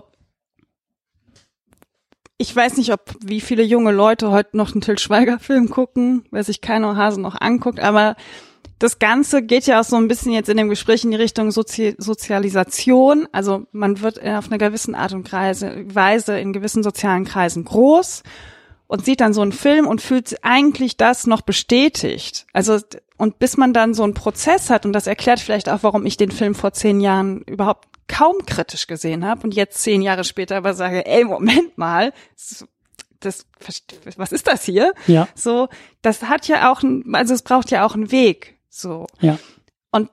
Deswegen verstehe ich auch, warum du das Wort gefährlich benutzt, weil auch selbst bei diesem Film kann man es schon fast anwenden. Es bestätigt eigentlich einen Typen, der übergriffig ist, der ähm, nur permanent seine Selbstbestätigung sucht und ein gewisses Klischee an Frauenrollen reproduziert, wo ich kotzen möchte. Also wie auch über Frauen in dem Film gesprochen wird, das ist teilweise so verwerflich, ja, das ist, da sitze und am Ende nimmt er sie ja auch nur, weil er merkt, ach, jetzt kann ich sie ja vielleicht doch nicht haben. Also es geht ihm nie ja. um Anna als Person. Er merkt, ah, jetzt ist sie mit Jürgen Vogel zusammen, hoppla, jetzt muss ich mich aber anstrengen, jetzt will ich sie doch haben. Es geht nicht um sie, es geht ja. immer nur um ihn. Ja. Ja. Und das ist auch das, was, ähm, was ich auch noch unbedingt ansprechen wollte, was für mich halt ähm, das in, die, in diese Richtung geht, ähm, mit diesem, in Anführungszeichen, mit dieser Gefährlichkeit. Es reproduziert halt eben auch diese, diese Klischees, also diese, diese Liebesfilm-Klischees, die wirklich, also die auch 2007, als der Film rauskam, eigentlich schon längst überholt waren. Mhm. Oder zumindest so altbacken waren, dass das, also schon gar nicht mehr neu war, obwohl es, wie gesagt, neue Aspekte gibt oder neue, ähm, ähm, na, was hatten wir? Die Art und Weise, wie die beiden über, oder wie er, muss man ja sagen, wie er über Beziehungen redet. So, das weiß ich auch noch. Das ist auch jetzt nicht unbedingt neu, aber es ist frischer als vieles andere in dem Film. Oder eben diese ganze Szene mit, äh, mit dem äh, Oralsex. So, das ist auch nicht gewöhnlich. Das sticht heraus aus dem Film. Aber gleichzeitig ist halt der Kern der Geschichte ähm, im besten Fall altbacken, im schlimmsten Fall halt totaler Mist. Weil worum geht's? Es geht darum, also auch da wieder so dieses Männlichkeitsding. Er ist der, er ist der Single. Er ist der erfolgreiche Single. Chef, kann gut mit Kindern, egal mit welchen Kindern, er kann mit allen Kindern gut. Ähm, ihm geht's gut. Sie ist erstmal das Mauerblümchen, ähm, was wirklich auch noch so weit geht, dass sie die Nummer mit der Brille durchziehen. Also es hätte wirklich, das Einzige, was sie nicht machen, ist der, ist, ist die Szene, die klassische Liebesfilmszene, wie sie in Zeitlupe ihre Brille abnimmt und den Zopf aufmacht, um ihr langes, wehendes Haar zu zeigen. So. Frauen wie, immer langes, wehendes Haar. Und wie schön die Frau doch endlich mal aussieht, wenn sie ist. das alles, wenn sie doch nur möchte und so. Diesen ganzen Scheiß, sie setzen ihr eine Brille auf, die sie zwischendurch abnimmt, okay. Ähm, aber wo, wo, worum geht's ihr denn eigentlich? Ja, sie, sie, ist genau das, was sie in dem Film beschreibt. Ein, zweimal irgendwie mit dem rummachen und sofort ist sie verliebt. Ich habe auch keine Ahnung, wo das alles herkommt, aber es ist so Zweck von außen zweckgebundenes Geschichten erzählen. Wir wissen alle, dass er derjenige ist, der mit ihr zusammenkommen muss. Das muss man nicht weiter begründen, bei ihm schon gar nicht, weil er ist der Stecher und sie ist eine Frau, das reicht schon als Grund. Und sie ist eine Frau und ohne Mann kann sie ja gar nicht. So. Und das finde ich halt total, also und das, also auch teilweise in den Bildern und in den Szenen. Also das, das ist so, er arbeitet in einem Kindergarten. Also hatte ich auch im Studium in Seminaren, das ist so eine der ersten Dinge, die halt bei so Männern in Film und gerade so in Liebesgeschichten, es geht halt so oft und eigentlich immer darum, aus dem Mann, also der Mann muss domestiziert werden. Der Mann hat's nicht so mit dem Haus. Und die Frau steht ja fürs Haus, sie kommt ja aus dem Haus und sie ist ja das Haus. Und der Mann muss erstmal davon überzeugt werden, er muss erstmal ein bisschen, das ist immer so der Wilde. Und dann kommt da die richtige Frau und die macht ihn dann wieder so ein bisschen, die holt ihn mal wieder so ein bisschen zurück. Und dann merkt er aber auch, ah, ich muss nicht mehr so wild sein, ich kann jetzt auch endlich ankommen, ich darf jetzt auch endlich ins Haus. Das stimmt, am Ende will er ja Kindergärtner werden. Das am Ende, und äh, es gibt halt kaum was deutlicheres als Kinder, als Zeichen für Familie und Domestizierung des Mannes und gerade in Film. Und er arbeitet in einem Kindergarten und ist am Ende eben auch noch auf seine immer noch äh, individuell eigenständige männliche Art und Weise, weil komplett domestizieren lässt er sich ja nicht, aber er arbeitet in einem Kindergarten, der kann gut mit Kindern und die Kinder lieben ihn. Und die beiden kommen ja auch zusammen und alles wird schön.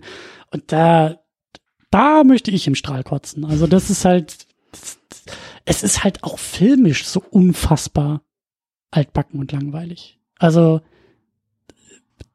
nicht nur auf, wie hast du es vorhin genannt, auf soziologischer, auf äh, gesellschaftlicher Ebene so ist das schon alles furchtbar und scheiße, aber auf filmischer Ebene eben auch. Bis auf die Musik und die Farben, die ja, sind schön. Ja, und vieles, da haben wir auch gesagt, die Besetzung und eben auch die Momente mit den Kindern. Also das hat ja, aber die Geschichte ja. ist halt eine Filmgeschichte, die es halt so oft schon gibt und die brauchst du halt nicht nochmal von Till Schweiger in dem. In ja, anscheinend brauchte das deutsche Kino das aber doch. Anscheinend äh, wollte das Kino das ja. oder hat zumindest. Ich habe mich auch ja. gerade, während wir gesprochen haben, gefragt, ob Til Schweiger jetzt zwölf Jahre später so einen Film genauso nochmal machen würde und musste dann an den Film Klassentreffen, ich weiß nicht, 1.0 oder 2.0 mit Milan Peschel und Samuel Fizzi denken, den ich nicht gesehen habe, obwohl ich Samuel Fizzi und Milan Peschel wirklich für großartige Schauspieler halte. Ich weiß nicht, ob den jemand gesehen hat. Halt auf freier Strecke mit Milan Peschel. Das ist wirklich ein grandioser Film. Auch da wieder die Frage, warum spielen so viele berühmte, gute SchauspielerInnen mit Til Schweiger zusammen? Also was, vielleicht ist das Arbeiten mit ihm auch trotzdem, trotz aller Klischees, die er in seinen Filmen reproduziert, auch etwas, was Spaß macht? Ich habe keine Ahnung. Und jetzt habe ich mir gerade die Frage gestellt, würde Til Schweiger zwölf Jahre später so einen Film nochmal genauso machen? Und mit der Sicht, die ich ohne Klassentreffen gesehen zu haben, auf den Film habe, würde ich sagen, ja. Wahrscheinlich wird es eher noch schlimmer werden. Also er hat sich da in irgendwie, es hatte Erfolg mit Hasen. Es kamen ja dann noch mehrere solcher Filme und er macht immer noch solche Filme und irgendwie scheint es scheint ja zu funktionieren. Also die Filme funktionieren. Wenn man jetzt mal von diesem riesen Flop, den er gerade mit Honig im Kopf in den USA hatte, der ja da nochmal neu verfilmt worden ist und irgendwie nur tausend Zuschauer da an einem Wochenende hatte oder keine Ahnung, nicht der Rede wert, ja. Doch, da möchte ich noch drüber reden. Aber in aber Deutschland später, hat er ja mit Didi Hallervorden sehr gut funktioniert. Also irgendwas, ich weiß nicht was, rückblickend weiß ich jetzt nicht mehr so richtig was, aber irgendwas macht Till Schweiger ja auch verdammt richtig. Anscheinend fürs deutsche Publikum macht er irgendwas sehr richtig. Ja. Ähm, das ist die perfekte Überleitung, um jetzt nochmal konzentrierter über Till Schweiger zu sprechen noch und auch ein bisschen außerhalb dieses Filmes. Also wir haben ihn jetzt in diesem Film ordentlich, äh, wie sagt man, äh, herangezogen. Mir tut's ja fast ein bisschen leid um den Film. Ich bin ein bisschen traurig, weil ich mochte den wirklich und finde es so, ich ein bisschen so, mir tut es ein bisschen weh, dass ich ihn jetzt so scheiße finde. Ich hätte gerne gehabt, dass er nicht so scheiße ist in seinen Klischees.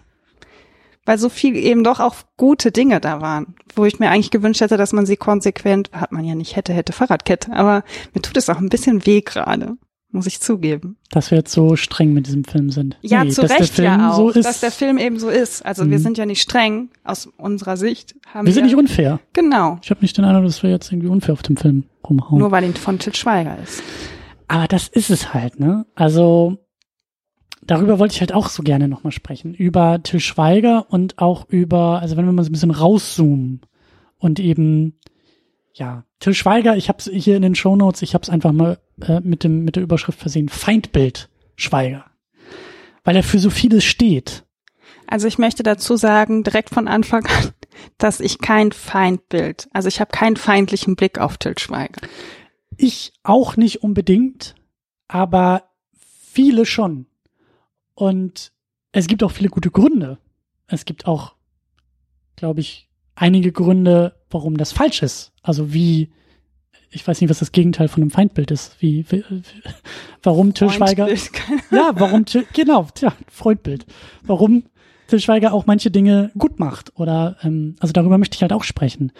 Ähm, wie viel oder, oder, oder was zu diesem Feindbild vielleicht irgendwie auch mitgedacht werden muss. Nimm mir, nimm mir als ersten, als ersten Punkt, weil das so ein bisschen in die Richtung geht von, von Freund und Feind.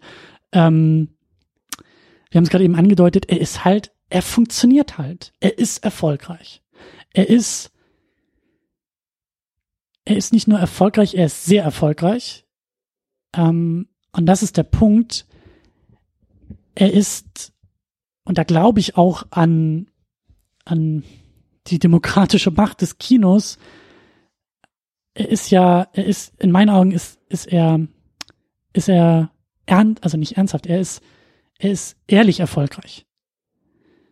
Er ist, ich glaube, also mit, mit kein Ohrhasen, was war es, irgendwie der acht erfolgreichste deutsche Film aller Zeiten, mhm. als er irgendwie rauskam, so, da hat das Publikum abgestimmt. Das war eine demokratische Abstimmung. Das ist kein, kein, kein, ähm, das ist keine Behauptung, die er aufstellt, sondern der Erfolg ist nachweislich so und das Publikum trägt diesen Erfolg. Das Publikum schaut sich diese Filme an. Ich glaube auch, also ich habe mich jetzt so intensiv 2007, 2008, 2009 mit dem deutschen Film an sich nicht beschäftigt, aber ich weiß schon, dass ich schon immer jemand war, die gerne deutsche Filme geguckt hat und auch deutsche Produktionen. Das muss nicht unbedingt nur Film sein, das können auch Serien sein, andere Dinge.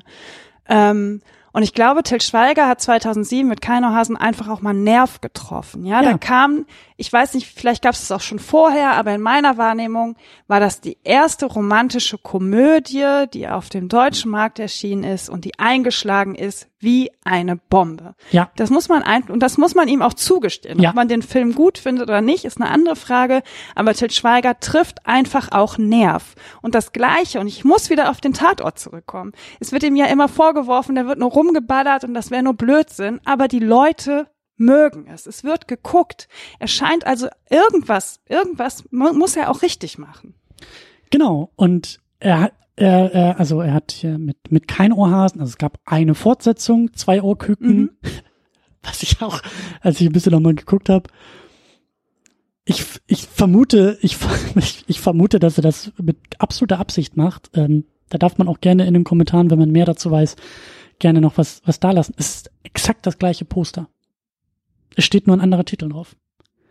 Und das meine ich auch mit den Farben und der Musik. Diese Filme haben einfach einen hohen Wiedererkennungswert. Ja, und ich glaube zum Beispiel, dass er das, also als ich nämlich so ein bisschen gegoogelt und recherchiert habe, dachte ich, dachte ich auf den ersten Blick immer so, hä, das ist doch das falsche Poster, das ist doch das gleiche wie bei dem anderen Ding. Dann guck ich, ah, hier steht zwei Augküken drauf.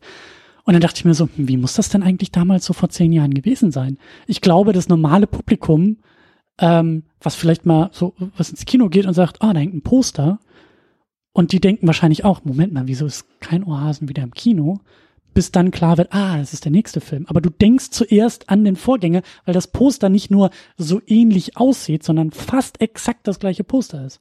Ich glaube, so in Sachen Marketing ein bisschen ungewöhnlich und irritierend, aber vielleicht gar nicht mal so doof, wie es im ersten Moment aussieht. Kokowé genauso. Mm. Der kam dann ja irgendwie, also nach Zweierküken war das Thema durch, dann kam Kokowé und Kokowé 2 den habe ich gar nicht mehr gesehen, fällt mir gerade auf. Ich auch nicht, aber gleiches Prinzip. Das Poster von Coco W2 ist das gleiche Poster wie vom ersten Film, nur am Ende steht da eine 2. Mhm.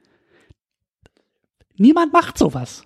Aber Till Schweiger macht es und das scheint auch gar nicht mal so doof gewesen zu sein. Also erstmal das hat er mit diesen Filmen, also mit, also ich, ich kenne die anderen drei Filme auch nicht. Ich kenne nur diesen Keinohrhasen, aber es wirkt zumindest äh, von außen so, als ob das Muster, was kein Ohrhasen gefunden hat, dann nochmal weitergetragen wurde mit diesen Fortsetzungen.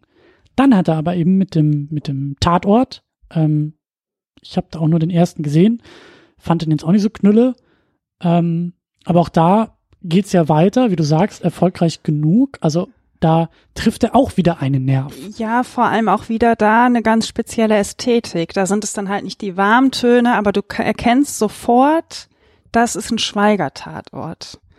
Ähm, und das, ich weiß, ich sag's jetzt nochmal, dass viele das nicht mögen, aber diesen Mut zu haben, so, so einen harten Tatort auch zu machen. Also gerade die ersten beiden, den letzten, den ich jetzt gesehen habe, den fand ich dann auch von der Story her unmöglich, aber die haben so eine richtig harte Ästhetik und zwar auch in ihrer Gewaltdarstellung. Und da muss ich, finde ich, finde ich es immer ein bisschen irritierend. Ich glaube fast, dass Til Schweiger mit seinen Tatorten relativ nah versucht, an Hollywood-Actionfilme ja. ranzukommen. Und in Hollywood ist einfach alles erlaubt, ja? Wir haben letztens eine Vorschau für irgendeinen neuen Fast and the Furious Film gesehen, wo ich da sitze und denke, ey, sag mal, und es wird dann so abgefeiert, so, haha, das ist ja alles so überdreht, dass es schon wieder gut ist. Dann kommt aber ein Til Schweiger und macht einen harten Tatort und alle stehen daneben und sagen, ja, das kann man aber im deutschen Fernsehen nicht machen. Und das Gleiche sehe ich bei diesen romantischen Komödien. Das ist schon tausendfach von anderen Leuten gemacht worden. Dann kommt aber irgendein deutscher Regisseur und es muss nicht nur Till Schweiger sein, aber mit ihm hat man auch ein gnädiges Opfer gefunden, um ja, das mal ja, so zu sagen. Ja. Ähm, den kommt Til Schweiger, macht es, ist erfolgreich und kriegt nur auf die Fresse. Warum? Weil er deutschen Film macht. Und das ist, glaube ich, so ein grundsätzliches Problem, was wir haben. Mal abgesehen von Til Schweiger hat der deutsche Film ein echtes Imageproblem. Und das ist so schade, weil es gibt so viele gute Filme, die gemacht werden, die einfach mal komplett untergehen, weil wir alle oder die meisten nichts Besseres zu tun haben, als die ganze Zeit nach Hollywood zu schielen und zu gucken, was da um die Ecke kommt. Das war jetzt mein Plädoyer für den deutschen Film. da triffst du auch auf offene Oder Ohren Stelle. Film fast schon. Aber, also nicht aber, ich wollte nämlich auf den Punkt, also äh, dein Punkt ist, Schweiger dieses dankbare Opfer, wie, wie du es genannt hast, ne? Also auf Schweiger rumhacken ist so ein bisschen. Tut's jetzt schon fast leid, dass ich das Wort Opfer in Bezug auf Till Schweiger benutzt habe. Wir müssen ein anderes Wort finden, das ist nicht schön. Prügelknabe vielleicht. Oh nee, das ist ja noch schlimmer. Hm. Feindbild. Feindbild. Bleiben, Bleiben wir wieder beim Feindbild. Feindbild. Ja, ja, er ist ein dankbares Feindbild. Ähm, weil er, ja, du sagst, also das, was er macht, ähm, das ist so ein bisschen der Punkt. Auch hier bei kein Ohrhasen. Ich kenne ich kenn nur den ersten Tatort. Ich habe den, also den ersten Tatort mit ihm. Ich habe den handwerklich halt nicht gut in Erinnerung. Und hier bei kein Ohrhasen hatte ich auch das Problem, dass der, dass der Schnitt halt einfach hundsmiserabel ist. Also wirklich so ganz auf, auf, auf, so einer, auf so einer technischen Ebene hatte ich das Gefühl, ich weiß nicht, ob Schweiger da selber noch im Schnitt irgendwie mit, mit dabei war. Ich habe das Gefühl, dass, also überhaupt kein Rhythmus dieser Film. Der hat keine eigene Energie im Schnitt, der ist so staccatoartig mhm. abgefrühstückt, dass irgendwie immer wie auf Kommando, als ob so eine Software das selber irgendwie gemacht hat. Jedes Mal, wenn jemand den Mund aufmacht, sofort ein Close-up auf dieses Gesicht, weil das muss man ja so zeigen. Ähm, und das ist der Punkt. Also so habe ich den ersten Tatort auch in Erinnerung. Ähm, ich glaube, man kann Till Schweiger erstmal überhaupt dafür kritisieren und er wird gerne dafür kritisiert, dass er, wie du sagst, genau das macht, was irgendwie Hollywood schon macht. Ähm, ich glaube aber auch, dass man ihn darüber hinaus kritisieren kann und sagen kann, ja, er macht es aber noch nicht mal gut. Also er macht's nach, er übernimmt da irgendwie Mechanismen, Geschichten, Ästhetiken, was auch immer, aber es ist halt nicht so gut wie das, was wir eben aus Hollywood kennen. Ähm, aber, und das ist der Punkt, auf den ich, den, den, den ich eigentlich noch machen wollte, er trifft wiederholt auf den Geschmack des Publikums. Mhm. Es ist nicht einmal so. Es ist nicht ein, ein One-Hit-Wonder. Er ist nicht einmal mit kein Ohrhasen irgendwie ähm, in die Masse vorgedrungen und dann nie wieder, sondern immer wieder. Er hat es mit diesen kein Ohrhasen Kokowes geschafft. Er hat es mit seinen Tatorten geschafft. Und er hat es mit seinem Honig im Kopf geschafft. Und der war ja noch erfolgreicher als der kein Ohrhasen davor. Also alle zehn Jahre bricht er seine eigenen Rekorde. Ähm, und das ist der Punkt, das ist halt auch eine Leistung. Äh, da können wir drüber schimpfen, da kann das Feuilleton, wie es das immer gerne tut, eine Ehrenrunde über Schweiger drehen, aber es zieht halt, es geht halt, es funktioniert halt, es kommt halt an. So. Und das ist eben der Punkt, ähm, das macht ihn halt eben auch so leicht doof zu finden. Weil wer Erfolg hat, ist immer doof. Hm. Gerade hier irgendwie in Deutschland, gerade mit dem deutschen Film das geht ja mal gar nicht und wo kommen wir denn da hin und was soll das alles?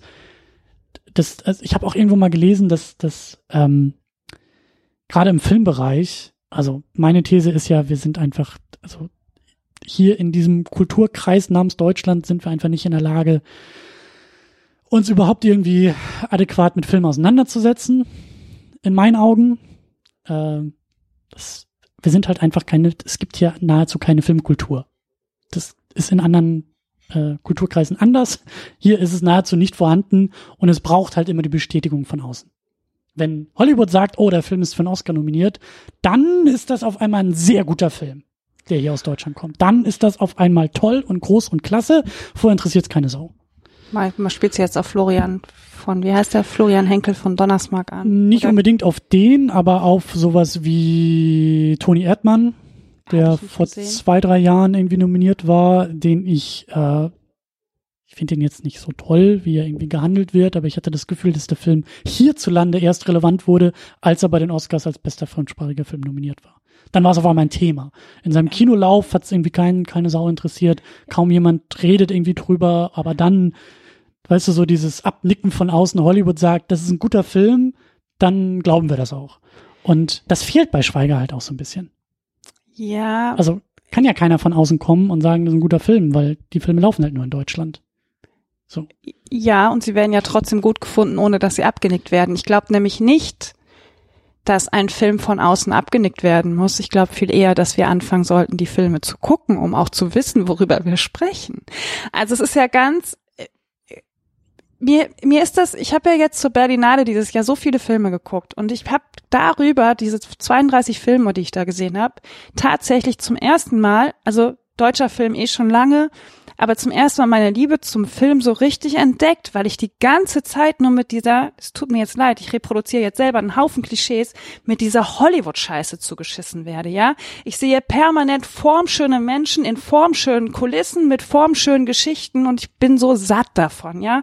Ich habe da so keinen Bock mehr drauf. Und dann gehe ich zu Berlinale und sehe den ersten Film aus Österreich, Elfriede Jelinek, ähm, irgend, äh, die Toten kommen oder sowas. Da zieht sich da eine über 50-jährige Frau mit Kleidergröße 44 aus und macht einen Striptease. Und ich saß im Kino und habe gedacht, boah, geil! Bitte, sowas will ich sehen. Ich will diese Modeltypen nicht mehr sehen. Ich will die alten Typen nicht mehr mit den jungen Frauen an ihrer Seite sehen. Das kotzt mich alles so an, ja. Und ich war jetzt dieses Jahr nach der Berlinale, habe ich angefangen, mir wirklich auch explizit Filme rauszupicken, die nicht aus Hollywood kommen, die nicht für die Oscar Oscars nominiert sind. Deutsche Filme, afrikanische Filme. Ich habe ich habe so keinen Bock mehr, mir vorschreiben zu lassen von Hollywood, was denn jetzt wirklich gut zu sein hat. Denn ich habe ähm, Werk ohne Autor nicht gesehen, aus Gründen nicht, und fand auch ähm, das Leben der anderen. Ich weiß, dass ich ihn gut fand, als ich ihn das erste Mal gesehen habe, ihn aber mittlerweile auch ziemlich kritisch sehe. Ich habe nicht den Eindruck, dass man, und das sieht man ja auch an dem besten Film dieses Jahr, unbedingt darauf achten sollte, was Hollywood sagt. Also was die Oscars auch sagen. Also nur weil sie sagen, Florian Henkel von Donnersmarck macht gute Filme, heißt das noch lange nicht, dass er gute Filme macht. Das wollte ich damit auch nicht sagen. Ich wollte nur sagen, dass ähm, es kaum Filmkultur hier gibt, die selbst, es gibt, es gibt ähm, den Mainstream, der funktioniert auch ab und an hier mit deutschen Filmen, so alle paar Jahre. Schweiger das wäre Till Schweiger, das war ja. der Schuh des Manitou, äh, hier oh. Traumschiff Surprise. Das sind die erfolgreichsten Filme. Diese Otto-Filme, das sind halt alles keine guten Filme, aber zumindest gibt es da ein Mainstream oder ein, ein, ein Publikum, ein Massen, ein, eine Masse, die sagt, finden wir gut, gucken wir uns an.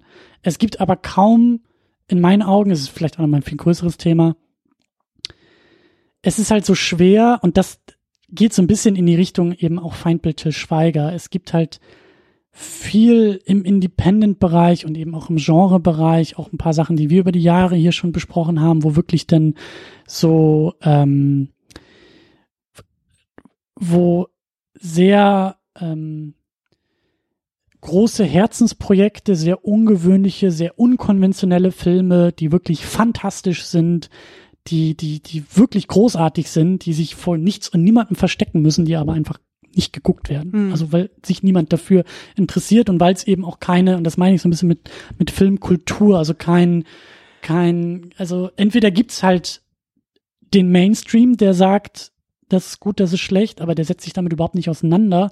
Oder es ploppt dann ab und an eben mal von außen irgendwie eine Instanz auf, die sagt, das ist jetzt gut. Und in der Regel sind es halt irgendwelche äußeren Faktoren, irgendwelche Filmfestivals oder irgendwas und eben Hollywood als sehr großes Sprachrohr. Und dann wird erst auf diese Sachen geguckt. Aber es gibt so kaum eigene Strukturen, die selbst irgendwie Hits oder oder so Rohdiamanten irgendwie nach oben spülen können. Ist ja auch sehr schwierig, ne? Also wir sprechen ja jetzt hier in einem Podcast aus einer Stadt, in der wahrscheinlich jeder deutsche Film, der mal irgendwie überhaupt irgendwen interessiert, mal mindestens ein, zwei Wochen im Kino läuft. Ähm, ich komme aus Remscheid. Ich kann mir nicht vorstellen, dass da das schönste Paar irgendwie vier Wochen oder Atlas vier Wochen im Kino läuft. Ich kann mir aber hier Zeit lassen und kann dann immer mich noch in deinem Podcast ja. hinsetzen und sagen, guckt mehr deutsche Filme, die müssen dafür aber auch irgendwie mal gezeigt werden. Also da ist so ein bisschen das Henne-Ei-Problem, ja, was ist, also Till Schweiger Filme laufen halt deutschlandweit in allen Kinos. Ja, so. ja. Andere, viele deutsche Filme tun das aber nicht. Wir ja. haben jetzt das Glück, dass, oder ich habe das Glück, dass ich sie hier jetzt im Kino auch noch drei oder vier Wochen nach Kinostart an irgendeinem Tag immer noch in irgendeinem Kino sehen kann. Und dass sie überhaupt einen Kinostart bekommen. Viele ja. schaffen es halt einfach nicht in die kleineren Städte. Aber das ist auch so ein bisschen der Punkt, das ist halt auch ein Aspekt, da muss sich halt Till Schweiger aufgrund seines Erfolgs auch einfach diesen Schuh anziehen. Also da, da, da wird er so ein bisschen, da steht er mit seiner Person für etwas, was absolut unpersönlich ist, nämlich ja, dieser, ich weiß nicht, was da auch das richtige Wort ist, aber es gibt viele Leute, die finden das ungerecht. Die sagen, warum sind ausgerechnet diese Schweigerfilme die, die in der letzten, im letzten Dorfkino irgendwo hinter Buxtehude noch drei Wochen laufen, während halt diese Perlen des Independent-Kinos es halt nicht mal überhaupt auf einen Kinostart schaffen, sondern als Filme so wegproduziert werden und dann irgendwo im Aktenschrank landen und niemand kriegt sie zu Gesicht, weil die laufen dann irgendwie zwei Tage in anderthalb Kinos und fünf Leute können sie überhaupt nur gucken. So, da, da weiß ich halt aufgrund von Leuten, die im Filmbereich arbeiten oder äh, irgendwas mit Film studieren, da höre ich halt eben ganz oft auch Schweiger so als, als Buhmann, als eben Symbol für diesen, ich sag mal, ungerechten Mainstream. So. Verstehe ich auch. Also, aber auch da, also ich verstehe das. Dennoch könnte ja auch ein deutscher Film, der von Til Schweiger viel in den Kinos beachtet wird, dazu führen, dass andere deutsche Filme auch Beachtung finden. Also es ist so ein bisschen schwierig, das nur zu verurteilen. Also ich kann, tu mir schwer zu sagen, ich verurteile das komplett. Wir hatten die Diskussion ja auch hier mit Avengers Endgame, wo ich gesagt habe, krass, eigentlich können alle anderen Filme jetzt, die brauchen die Seele gar nicht aufschließen, weil die Leute rennen ja eh nur alle in den Film. Also und so sehe ich das auch so ein bisschen, ja. Das ist ja, ja. nicht nur schlecht. Ich verstehe, dass man Til Schweiger dafür doof findet, dass ausgerechnet seine Filme so viel geguckt werden. Auf der anderen Seite könnten sie aber dazu führen, dass Leute sich vielleicht doch eher nochmal mit anderen deutschen Produktionen auseinandersetzen. Also es ist so ein sowohl als auch. Und gleichzeitig, was aus der ähnlichen Ecke kommt, in die ähnliche Ecke gehört, ähm, ich kenne mich selber zu wenig damit aus, aber auch bei diesem Film sind so einige Hinweise in Sachen Filmförderung dabei gewesen. Ich weiß, ähm, ich, ich weiß zu wenig über, über Filmförderung. Ich weiß, dass Filmförderung halt einfach das Ding ist, um in Deutschland Filme zu machen. Also das meine ich halt. Also es gibt halt, das macht's halt dann manchmal so wahnsinnig, wenn eben solche äh, auch Genreproduktionen aus Deutschland komplett an Filmförderung vorbei produziert wurden, was schon Weltrekord und Unmöglichkeit an sich ist und so den wünscht man dann vielleicht noch ein bisschen mehr Erfolg so und gleichzeitig ist Till Schweiger daneben, der halt Filmförderung einsackt für seine Filme, die ohnehin irgendwie 30.000 ja. Millionen umsetzen, wo dann auch viele sagen, ja Moment mal, warum gibt es denn da eine Filmförderung und wofür und was wird da eigentlich gefördert, wenn der wirtschaftliche Erfolg, sagen wir mal, sehr naheliegend ist und auch da, was da so in Summen halt gehandelt wird, was ein normaler Tatort schon kostet, wenn man das, wenn, wenn du, wenn du mit den Zahlen an die Filmunis gehst, da kriegst du irgendwie einen kompletten Jahrgang äh, drei Jahre lang wahrscheinlich durchproduziert. Ähm, Aber da ist ja Till Schweiger nicht alleine mit, ne? Also ich würde jetzt mal sch nee. schätzen, so ein Tom Tückwer, der macht ja auch sehr erfolgreiche Filme und wird du. trotzdem jede Menge an Filmförderung bekommen. Ja, erstmal das, also und deswegen, ich sage, ich weiß zu wenig. Ich weiß, Filmförderung ist irgendwie Wirtschaftsförderung und das ist kein, keine Kulturförderung, glaube ich. Und deswegen ist das irgendwie auch an Wirtschaftsfaktoren geknüpft und deswegen kann ich mir gut vorstellen, dass die Filmförderung sagt, ja, wir brauchen die Schweiger-Produktion, weil die vielleicht 20 andere Filme durchfüttern. Wir mögen die auch nicht, aber wir müssen. So, irgendwo muss das Geld herkommen, so ungefähr. Das kann nicht nur irgendwie aus staatlichen Töpfen kommen. Weiß ich leider nicht genau. Gerne, gerne äh, weitere Hinweise, Korrekturen und, und Recherchen äh, in den Kommentaren abladen. Aber ich weiß, dass der dritte Captain America Civil War, der äh, eine Szene in Berlin hat und irgendwie am Leipziger Flughafen gedreht wurde, äh, Filmförderung, deutsche Filmförderung abgegriffen hat dadurch, wo ich mich auch frage, hä? Das passiert ja auch auf Landesebene, ne? Also wenn du eine Szene, wenn du eigentlich einen Film hast, der in Berlin spielt, aber du drehst dann plötzlich in Nordrhein-Westfalen, in Düsseldorf am Rhein, dann kannst du da halt auch nochmal Filmförderung abgreifen. Genau, also genau. Deswegen und dann zum Beispiel jetzt Babylon Berlin plötzlich in Köln irgendwas gedreht hat. Also, also würde, ja, ich, das klingt jetzt so abfällig, so ist das gar nicht gemeint. Ich würde das ja auch machen, wenn ich die Möglichkeit hätte. Ne? Absolut. Ne? Also ohne Filmförderung.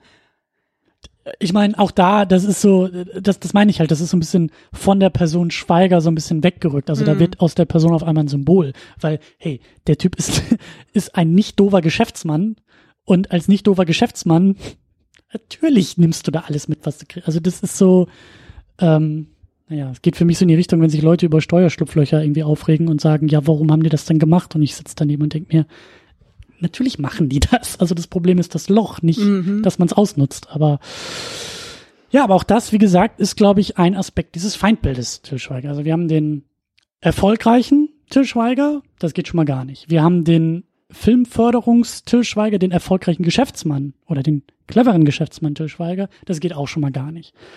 Dann ähm, haben wir Till Schweiger, den viele einfach generell doof finden. Der nuschelt so in seine Rollen. Der er hat ja auch nur zwei Gesichtsausdrücke. Hat nur zwei Wusstest Gesichtsausdrücke. Wusstest du eigentlich, dass Till Schweiger seine Karriere bei der Lindenstraße gestartet hat? Das muss man ja jetzt hier auch mal lobend erwähnen. die Lindenstraße macht die Stars. Vielleicht erklärt das so einiges. Ja. Okay. Ey, was soll das denn jetzt sein? Gar nichts, gar nichts, gar nichts, gar nichts, gar nichts. Ähm, über die Lindenstraße wird hier nicht gelästert, sonst äh, fliegen, glaube ich, Mikrofone in meine nein, nein. Gesichter. Ähm, ich bin das ja gewohnt, dass Leute über die Lindenstraße lästern. Nee, er hat zwei Jahre in der Lindenstraße mitgespielt, tatsächlich. Als, also wirklich als Karrierestart? Also ich habe ihn vorher da nie gesehen. Ich weiß nicht, danach kam, glaube ich, Manta Manta, da hat er mhm. mitgespielt. Danach kam Film, ja. Mhm. Okay. Ich weiß auch gar nicht, was er davor gemacht hat. Hm. Bist du zur Schule gegangen? Das frage ich mich auch gerade. Ich habe ein bisschen was gelesen Hat über ihn. Hat nicht angefangen zu studieren oder so? Ich Ja, also würde mich auch nicht wundern, wenn er so ein Quereinsteiger ist. Ich glaube nicht, dass der jetzt irgendwie zehn Jahre lang Film äh, das gelernt hat. Ich glaube, er macht intuitiv viel ja. richtig. Und ist vielleicht auch so ein, noch so ein weiterer Aspekt, so warum man ihn irgendwie doof finden kann, weil gerade hier so in Deutschland, also ohne den richtigen Schein ja, ist er auch nicht ja, ernst genommen. Nee. Und ähm, Till Schweiger ist, glaube ich, auch, was ich nicht abwertend meine, überhaupt nicht. Er ist ein guter Handwerker und in einem Bereich, der ja äh, entweder absolut große Kunst sein muss, nämlich Film, oder halt äh, einfach nur billige Unterhaltung, da musst du dann natürlich, also selbst da brauchst du deinen deinen Schein und deinen Meister und dein, äh, dein, egal was, du brauchst einen Stempel und das muss man dir vorher erlauben, dass du auch genau das machen darfst. Und das tut er halt nicht. Wie du sagst, der macht da sehr viel intuitiv. Aber. Das mal erklärt vielleicht auch, warum man manchmal einfach intuitiv so daneben liegt. Auch also, das. Auch das. Und auch nicht zurücktritt, sondern noch äh, sagt, das ist mit Absicht und mit, das, ja, das gehört so. Ähm, genau, aber wir haben halt eben auch noch Schweiger tatsächlich als Person, als Schauspieler, als äh, Art und Weise, wie er auftritt. So, wie er sich gibt, wie er dann eben auch in manchen, äh, weiß ich gar nicht, war er auf Twitter, war auf Facebook, wo er irgendwie auch immer mal wieder so ein bisschen. Auf Facebook hat, das habe ich letztens, also jetzt die Tage habe ich natürlich mal so ein bisschen geguckt, was macht der Typ sonst noch so. Ähm, ja, er, er Facebookt gerne mit vielen Ausrufezeichen. Ja. also ähm, er macht es, er, er gibt den Leuten auch wirklich dankbar Futter. Das muss man einfach auch mein sagen. Ich ja. Meine ich ja. Ähm, der nimmt sich viel zu ernst. Wir haben auch im Vorgespräch über die Pressevorführung gesprochen, dass er zum Beispiel keine Pressevorführung macht, weil er sagt, ich krieg eh nur auf die Fresse und das irgendwie anscheinend nicht aushält. Also alles, was er in dieser Rolle in Keinerhasen als Ludo auch darstellt, so dieses sich selbst sehr, sehr ernst nehmen, ja. das scheint er halt im echten Leben auch zu machen. Also völlig unfähig an Kritik, immer alles persönlich nehmt, was ich nachvollziehen kann. Ja, ich nehme Kritik auch erstmal persönlich. Ich bin, habe halt noch nicht die Macht, eine Pressevorführung abzusagen. So, ähm, er kann damit einfach überhaupt nicht umgehen. So und sagt dann, dann mache ich halt gar keine Pressevorführung und lade nur die Presse ein, die mir genehm ist und bei denen ich weiß, sie schreiben gut. Und das birgt natürlich ein großes Problem, weil dann wird erstmal ein Film im Feuilleton in den zwei, drei Zeitungen, die darüber schreiben, als ein guter Film dargestellt und dann fangen alle an reinzurennen und dann kommen aber die ersten Leute aus der Presse, die den Film dann angucken, obwohl sie die 10 Euro bezahlen müssen und äh, schreiben dann schlechte Artikel. Und dann ist die ganze Maschinerie aber schon am Laufen. Also dann läuft der Film ja schon. Aber ich glaube auch, dass Schweiger so ein seltener Fall ist, der, wie soll man sagen, also ähm, Filmkritik hat eigentlich auch kein, also Schweiger ist seine eigene Liga.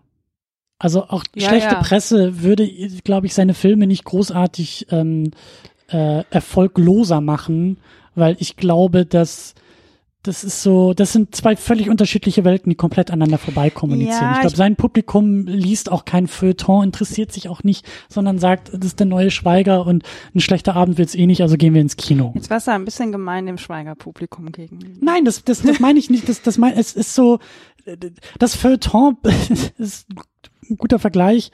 Das Feuilleton, also die Marvel-Filme laufen auch völlig losgelöst von sämtlicher Kritik. Also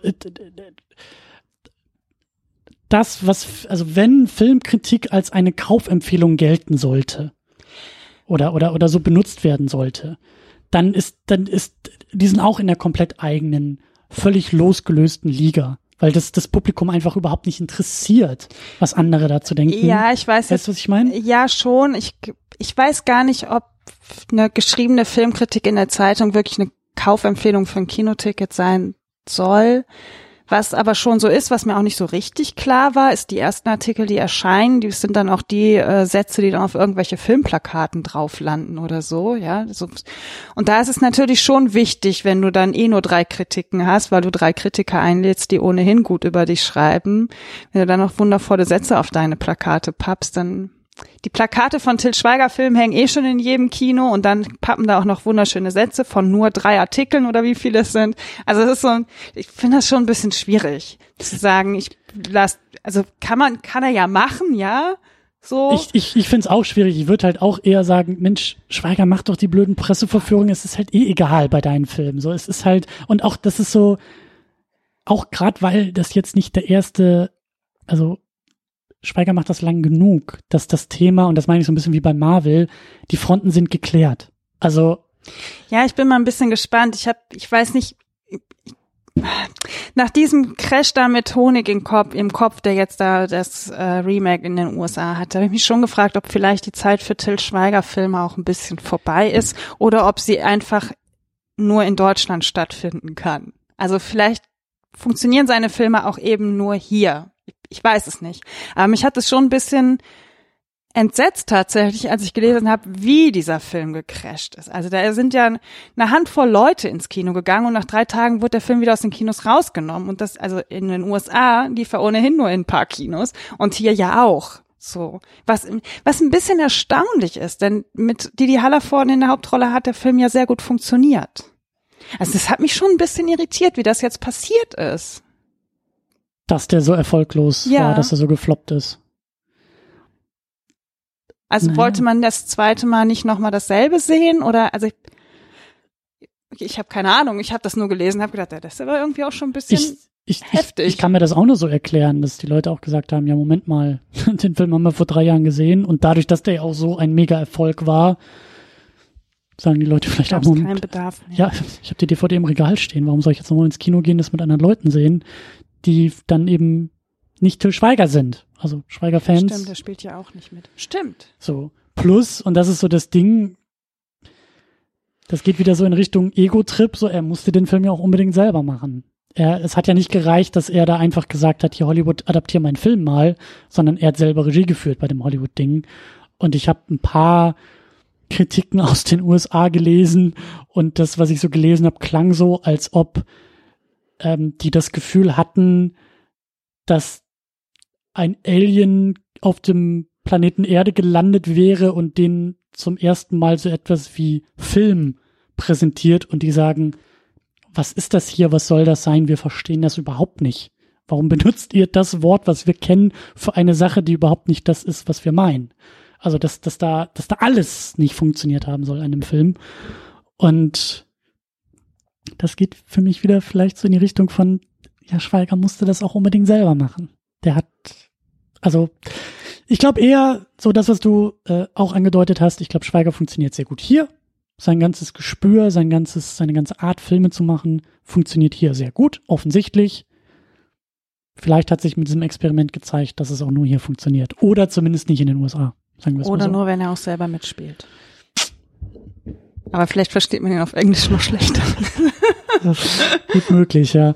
Aber ähm, wir waren ja dabei, noch ein bisschen über das Feindbildschweiger zu sprechen. Ja. Ich habe nämlich noch einen, einen, einen Punkt, den wir erwähnen sollten, aber den wir die ganze Zeit schon erwähnt haben, nämlich bei der Besprechung des Filmes.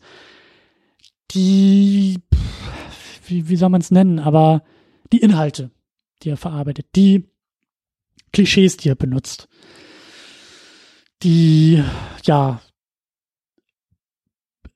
diesen eigenen Filmmythos, den er verarbeitet. Das, was wir schon gesagt haben zu der Männlichkeit seiner Hauptrollen, die er sich selber auf den Leib schreibt, die Art und Weise, wie er Frauen in einem Film darstellt, die vermeintlichen Witze, die er in einem Film macht, die irgendwie auch durch alle möglichen Kisten einmal durchgreift, die homophob sind, sein können, die rassistisch sind, sein können, die sexistisch, sexistisch sind, sein können, also alles, alles mindestens irgendwie einmal dabei. Und auch auf der Ebene kann man ihn halt scheiße finden. So. Ähm, und da kommt irgendwie so einiges zusammen. Ja. Ich kann nur nicken, ich kann nichts dazu sagen. Ja. Ja. Und dann haben wir in dem Film auch noch eine, eine, einen Hauptdarsteller, der irgendwie 18 Jahre älter ist als Anna und beide sind aber zusammen in die Schule gegangen. Also und waren da irgendwie, glaube ich, zwei Jahre auseinander. Also irgendwie ja. ist er vielleicht schneller alt geworden. Nee. Schweiger ist sehr alt geworden, ja. Aber schneller als sie. Also vielleicht ja. sind sie ja zusammen zur Schule gegangen und irgendwie. Ich weiß vielleicht ist Til Schweiger einfach 20 Mal sitzen. aber selbst das hat ja nicht funktioniert. Dann hätte in der Rückblende irgendwie ein Erwachsener. Stimmt. Naja. Stimmt. Vielleicht, naja. aber das ist ja eh ein Problem, ne? Alte Darsteller mit jungen Darstellerinnen. Ja. Da bedient er sich aber schon auch irgendwie Hollywood, oder? Ja. Also das ist eine Sache, die nicht er erfunden hat. Nee. Sagen wir es mal so. Auf keinen Fall, das nicht, nee. Aber interessanterweise ähm, habe ich in einer Kritik gelesen, dass das ausgerechnet von einem Kritiker kritisiert worden ist, dass die beiden ja 18 Jahre auseinander sind. Ich fand das eine sehr verlogene Diskussion, weil ich das über einen Hollywood-Film oder überhaupt über andere viele Filme, die ja alle so funktionieren, noch nie gelesen habe. Aber bei Til Schweiger wird es dann erwähnt, was ja eigentlich gut ist. Es wäre nur gut, wenn man das bei den anderen tausend Filmstarts, die es jedes Jahr gibt, auch mal erwähnen würde, anstatt es nur bei ihm zu erwähnen. Wie war das noch? Da, du hattest irgendwie so eine Grafik im Kopf die, nee, das war dieser Artikel, ne? Dieser Artikel über Leonardo DiCaprio, also aus der SZ, aus dem SZ-Magazin, genau. DiCaprios ähm, echte, reale Partnerin. Bei Til Schweiger ist es übrigens auch so. Echt? Ja. Die Freundinnen werden immer jünger ähm, und die Filmpartnerin, also bei Leonardo DiCaprio war das Thema da, dass er. Die Männer werden älter, genau, genau, und die Freundinnen bleiben. bleiben gleich alt. Also, dass Leonardo DiCaprio jetzt irgendwie 44 ist und seine Freundin Anfang 20 oder so. Und ähm, dass das in Filmen mit Leonardo DiCaprio eben auch ist.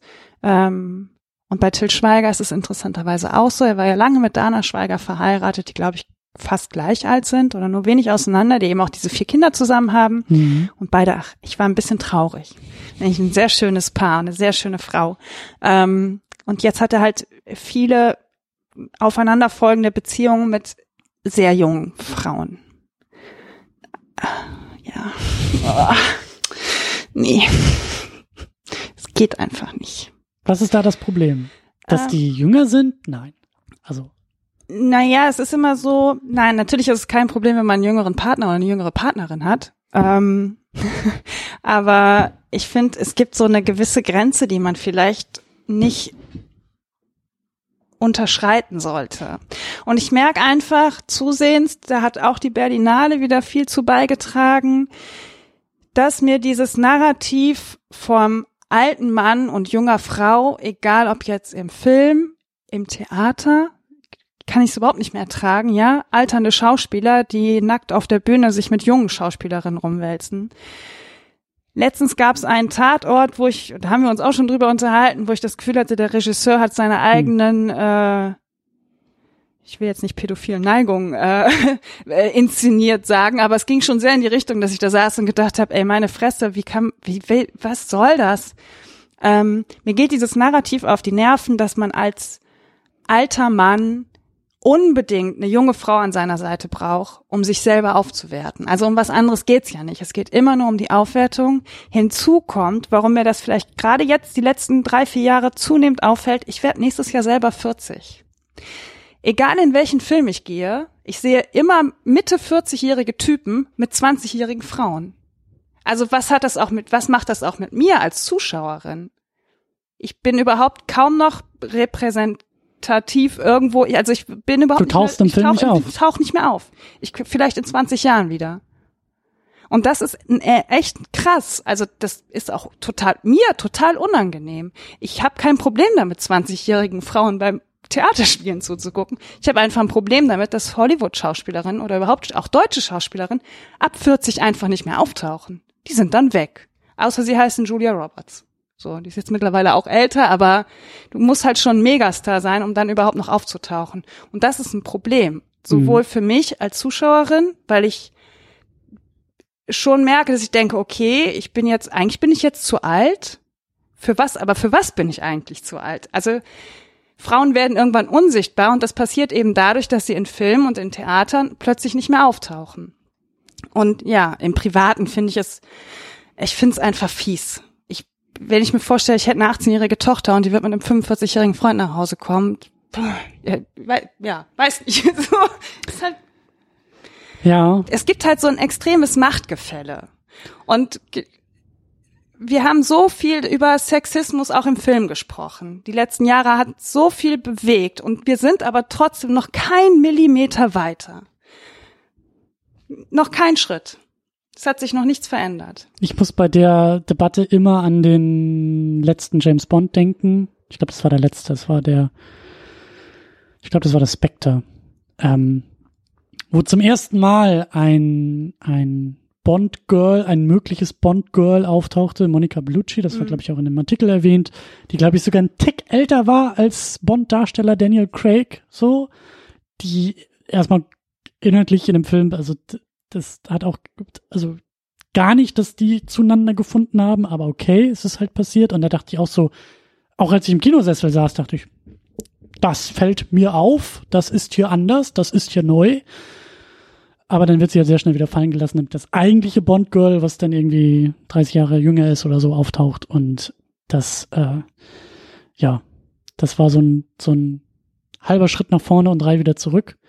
Ähm, ich kenne auch, das, das war, das war, glaube ich, in diesem Artikel auch verlinkt, also diese, diese Grafik der verschiedenen Wands, ich glaube, das waren die Filmrollen der Männer, ne? Also bei Tom Cruise irgendwie auch so diese Kurve, mhm. die, er, der Schauspieler, die Filmrolle wird halt immer älter und dann gibt's halt immer so diese, diese, diese ähm, Filmpartnerinnen, die dann auch nur ein gewisses Alter erreichen und dann gibt's, glaube ich, wieder nach unten, weil dann äh, sind es wieder die Jüngeren. Also genau. Also je älter die Schauspieler werden, umso jünger. Also die, die Männer werden immer älter als mhm. Schauspieler und manchmal gibt's am Anfang noch so, dann sind man so fünf Jahre auseinander oder sechs und plötzlich sind es dann aber zehn, dann sind es 15 und wenn man es ganz geschmacklos haben will, kommt man auch noch darüber hinaus. Und das Interessante ist, diese Grafiken gibt's halt für einige Hollywood-Schauspieler. Liam Neeson ist dabei, Tom Cruise ist mit dabei, Leonardo DiCaprio ist mit dabei, ich glaube Denzel Washington, also all die großen Namen, die man auch so kennt. Und es ist bei allen so. Ganz selten gibt's mal so, dass du eine Filmpartnerin hast, die vielleicht sogar ein oder zwei Jahre älter ist. Dann ist sie aber auf jeden Fall ein Megastar, also eine der Top-Verdienerinnen. Ja. Ansonsten sind es immer, ja, junge Frauen, die als Schmuckwerk dienen. Und das Krasse bei diesem, bei diesem SZ-Artikel war einfach, dass es bei DiCaprio halt die Partnerin ist. Also die Lebenspartnerin und ja, aber es ist ja bei vielen Schauspielern, wir haben uns ja mal darüber unterhalten, dass woher das herkommt, also dieses, dieses, diese Geschichte des älter werdenden Mannes mit der immer jüngeren Frau. Halt eben auch das Muster dahinter. Das ist nicht nur, dass die eine Partnerin haben, die zehn Jahre jünger ist oder 15 Jahre oder 20 Jahre jünger, sondern diese Kluft wird halt immer größer.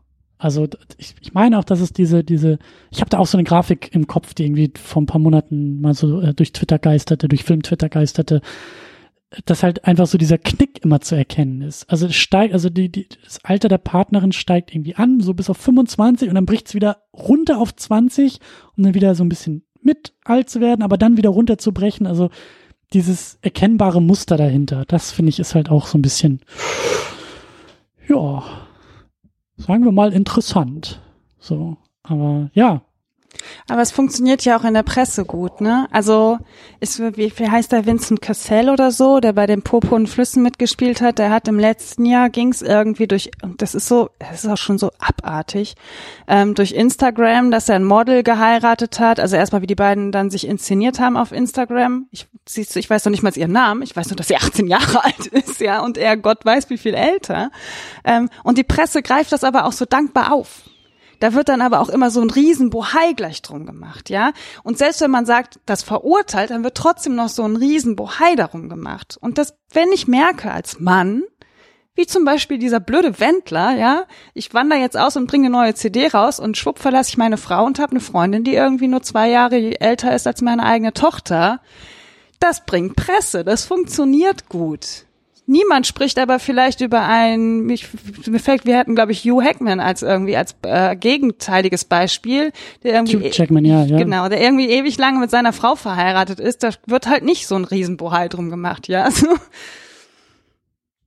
ja, ich glaube, ja, ich glaube, das geht halt alles, so wie auch hier in dem Film, so das, was Schweiger da mit sich selber macht, mit seiner Rolle, ist, ist halt so der Mythos von Männlichkeit, genau. der da halt immer weiter äh, erzählt wird und und hier wird er, und er wird aber hier so unterschwellig untergeschoben und es wird auch noch vorgegaukelt, dass die beiden nur zwei Jahre auseinander sind und man sieht einfach, dass das nicht stimmen kann. Und das, das meine ich halt, das ist der Punkt, dieser gesamte Mythos Männlichkeit, der in diesem Film halt so wahrgenommen wird und so reproduziert wird und das eben auf so eine unterschwellige Art und Weise. Das hätte dem Film eben gut getan, das mal so ein bisschen zu kommentieren und zu adressieren. So. Und das passiert halt einfach nicht. Diese Männlichkeit, dieser Mythos von Männlichkeit wird halt überhaupt nicht in Frage gestellt. Der ist halt so. Ja.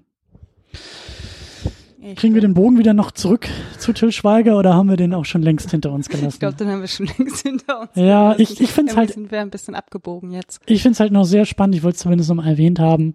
ähm, weil ich das ja eben auch sehr, sehr lobend äh, erwähnt habe, so der Geschäftsmann Schweiger, der halt eben, äh, was hat er also unter diesem Barefoot Label, das mhm. ist halt die Firma, diese, diese Produktionsfirma, die halt die Filme macht, mit der er diese, diese Filme macht. Und dann gibt's da irgendwie auch noch so ein, so ein, ähm, so ein Restaurant, Café irgendwie in Hamburg, was er irgendwie auch gegründet hat. Es gibt Barefoot Living, das ist dann tatsächlich irgendwie der Online-Shop. Da kannst du dir die Innenausstattung und die Bettlaken und die Kerzenlichter und sonst was und Klamotten irgendwie kaufen. Ist auch überall Til Schweigers Kopf drauf, oder?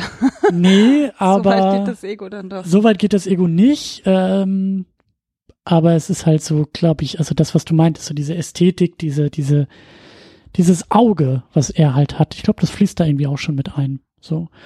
Ähm, dann gibt's ein Hotel am Timmendorfer Strand. Da kannst du dann wahrscheinlich irgendwie so gefühlt in einer Filmkulisse, so von der Optik und von der Ausstattung her übernachten. Und dann gibt's halt noch äh, Barefoot Design. Und ich glaube aber, dass da irgendwie sein Bruder irgendwie mit drin ist oder äh, also ich glaube, das ist nicht nur er oder überhaupt er, aber auf jeden Fall ist es auch irgendwie unter diesem Namen zu finden. Und das ist schon, das ist nicht wenig. Er hat, glaube ich, auch noch irgendwelche Stiftungen oder irgendwelche gemeinnützigen Kisten, äh, wo er irgendwie involviert ist. Und da kann man schon sagen, also er ist halt. Er hat halt Erfolg mit dem, was er macht. Und er ist halt auch ein Geschäftsmann. Ja. Er weiß halt auf der Ebene, glaube ich, auch genug, hat vielleicht auch ein intuitives Gespür und das Oder muss man halt auch respektieren. Berater, so. also kann ja auch sein, ne, dass er da einfach gut beraten auch ist. Ja. Ja.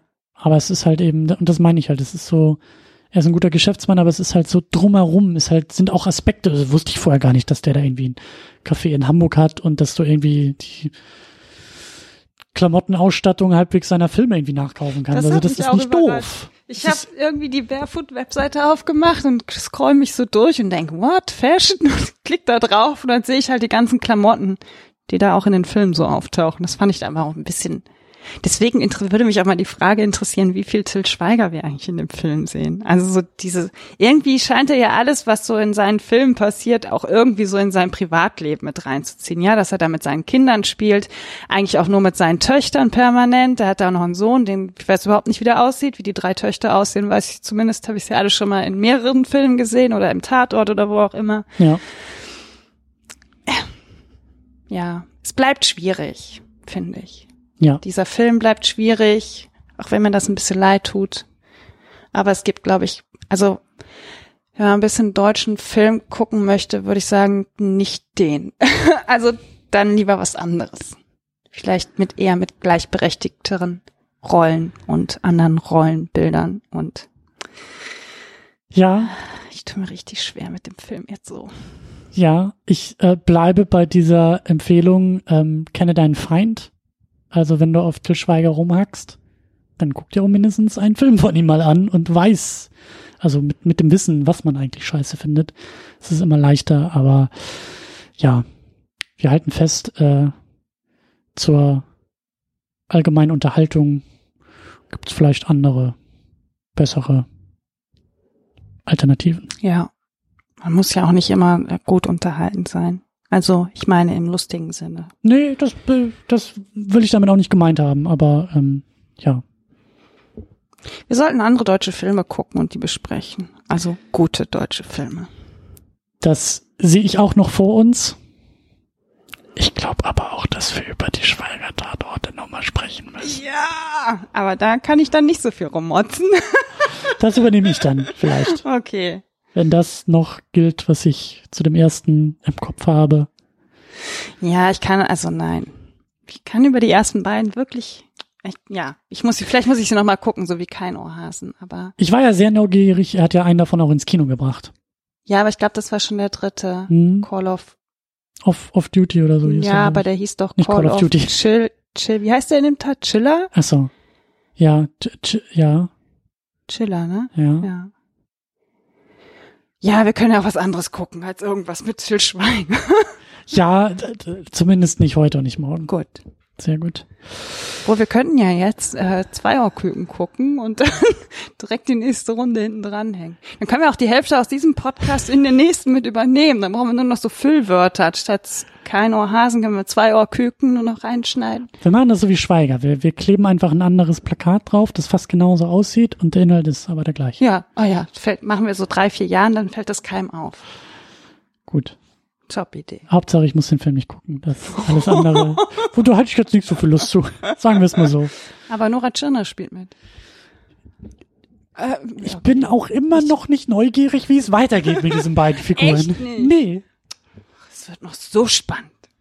Naja, ich meine, wenn ich Nora Tschirner sehen will, dann gucke ich mir halt den Tatort mit ihr an. Oder was anderes. Ich bin dafür, dass wir langsam hier zumachen. Ja, auf jeden Fall. Ich bin auch schon ganz fertig hier. Tja, äh, ich auch so langsam. Gibt es noch etwas, was wir, worauf wir hinweisen können? Denn äh, du bist ja auch in diesem Internet unterwegs. Ach so, du meinst meinen eigenen Podcast. Zum, zum Beispiel. Beispiel. Ja, ich habe einen eigenen umtriebig. Podcast. Mhm. Äh, Kunst und Horst heißt der Podcast. Der ist zu finden unter www.kunstundhorst.de. Aber der liebe Christian wird das bestimmt noch in den Shownotes verlinken. Das machen PodcasterInnen nämlich so. Ähm, genau, da geht's um Theater hauptsächlich. In der letzten Folge ging es zum Beispiel ums Theatertreffen auch mit eher einem kritischen Blick, so in Bezug auf die MeToo-Debatte und Machtgefälle und Gewaltausübung am Theater und Frauenrollen. Und ansonsten habe ich noch zusammen mit Michaela Lehr und Nele Heise die Webseite podcasterin.org, wo man sich ein bisschen umgucken kann, wenn man dann vielleicht mal in seinem Podcast eine Gästin einladen möchte. Und wo man sich auch sehr gut eintragen kann als diese potenzielle Gästin für andere Podcasts. Genau, wenn man dann selber einen Podcast produziert. Ja. Genau. Das bitte, bitte nachholen, falls ihr zuhört und das noch nicht getan habt. Gut. Dann äh, überlege ich, was ich an dieser Stelle sage. Ach ja, wir haben auch eine Website äh, secondunit-podcast.de. Auch dort gibt es äh, Möglichkeiten, sich einzutragen, allerdings in Kommentarform. Gerade zu diesem Film, gerade zu Schweiger, gerade zu diesem ganzen äh, Mythos Männlichkeit und was wir hier nicht alles aufgemacht haben, würde es mich sehr, sehr interessieren, wenn ihr ein bisschen ähm, Feedback da lässt. Mich übrigens auch, zerreißt uns auch gerne ja, wenn ihr Til Schweiger-Fan seid oder wenn wir uns irgendwie wirklich sehr dämlich geäußert haben. Äh, das, ähm, nö.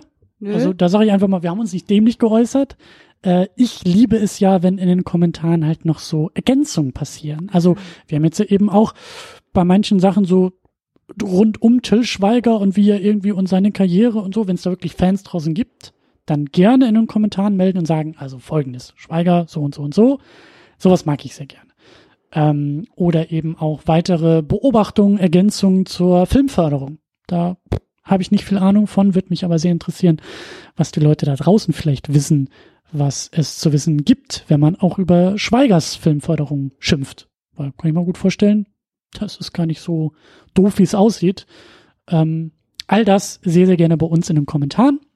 secondunit-podcast.de und wenn ihr in eure Shownotes guckt, dann, also das ist das, also wenn ihr jetzt den Podcast hört, dann habt ihr ja ein Gerät, mit dem ihr das hört. Und manchmal ist das ein Smartphone, manchmal ist das ein Computer, aber das Ding, die App, die euch jetzt diesen Podcast abspielt, da guckt ihr mal rein, da tippt ihr mal so ein bisschen durch die Gegend, weil da sind die Shownotes. Und da sind auch Links auf Kunst und Horst und auf die Podcasterin.org und auch auf so manche Sache, die wir hier in dem Podcast besprochen haben. Also schaut euch da nochmal um und ich glaube, das ist dann auch soweit alles. Äh, ich sage wie immer an dieser Stelle vielen Dank fürs Zuhören, fürs dabei gewesen sein, fürs Till Schweiger Film gucken und darüber mit mir reden. Dafür sehr viel Dank. Ach, sehr gerne. Es war mir eine Freude. Und ja, äh, bis zum nächsten Mal. Tschüss. Ciao.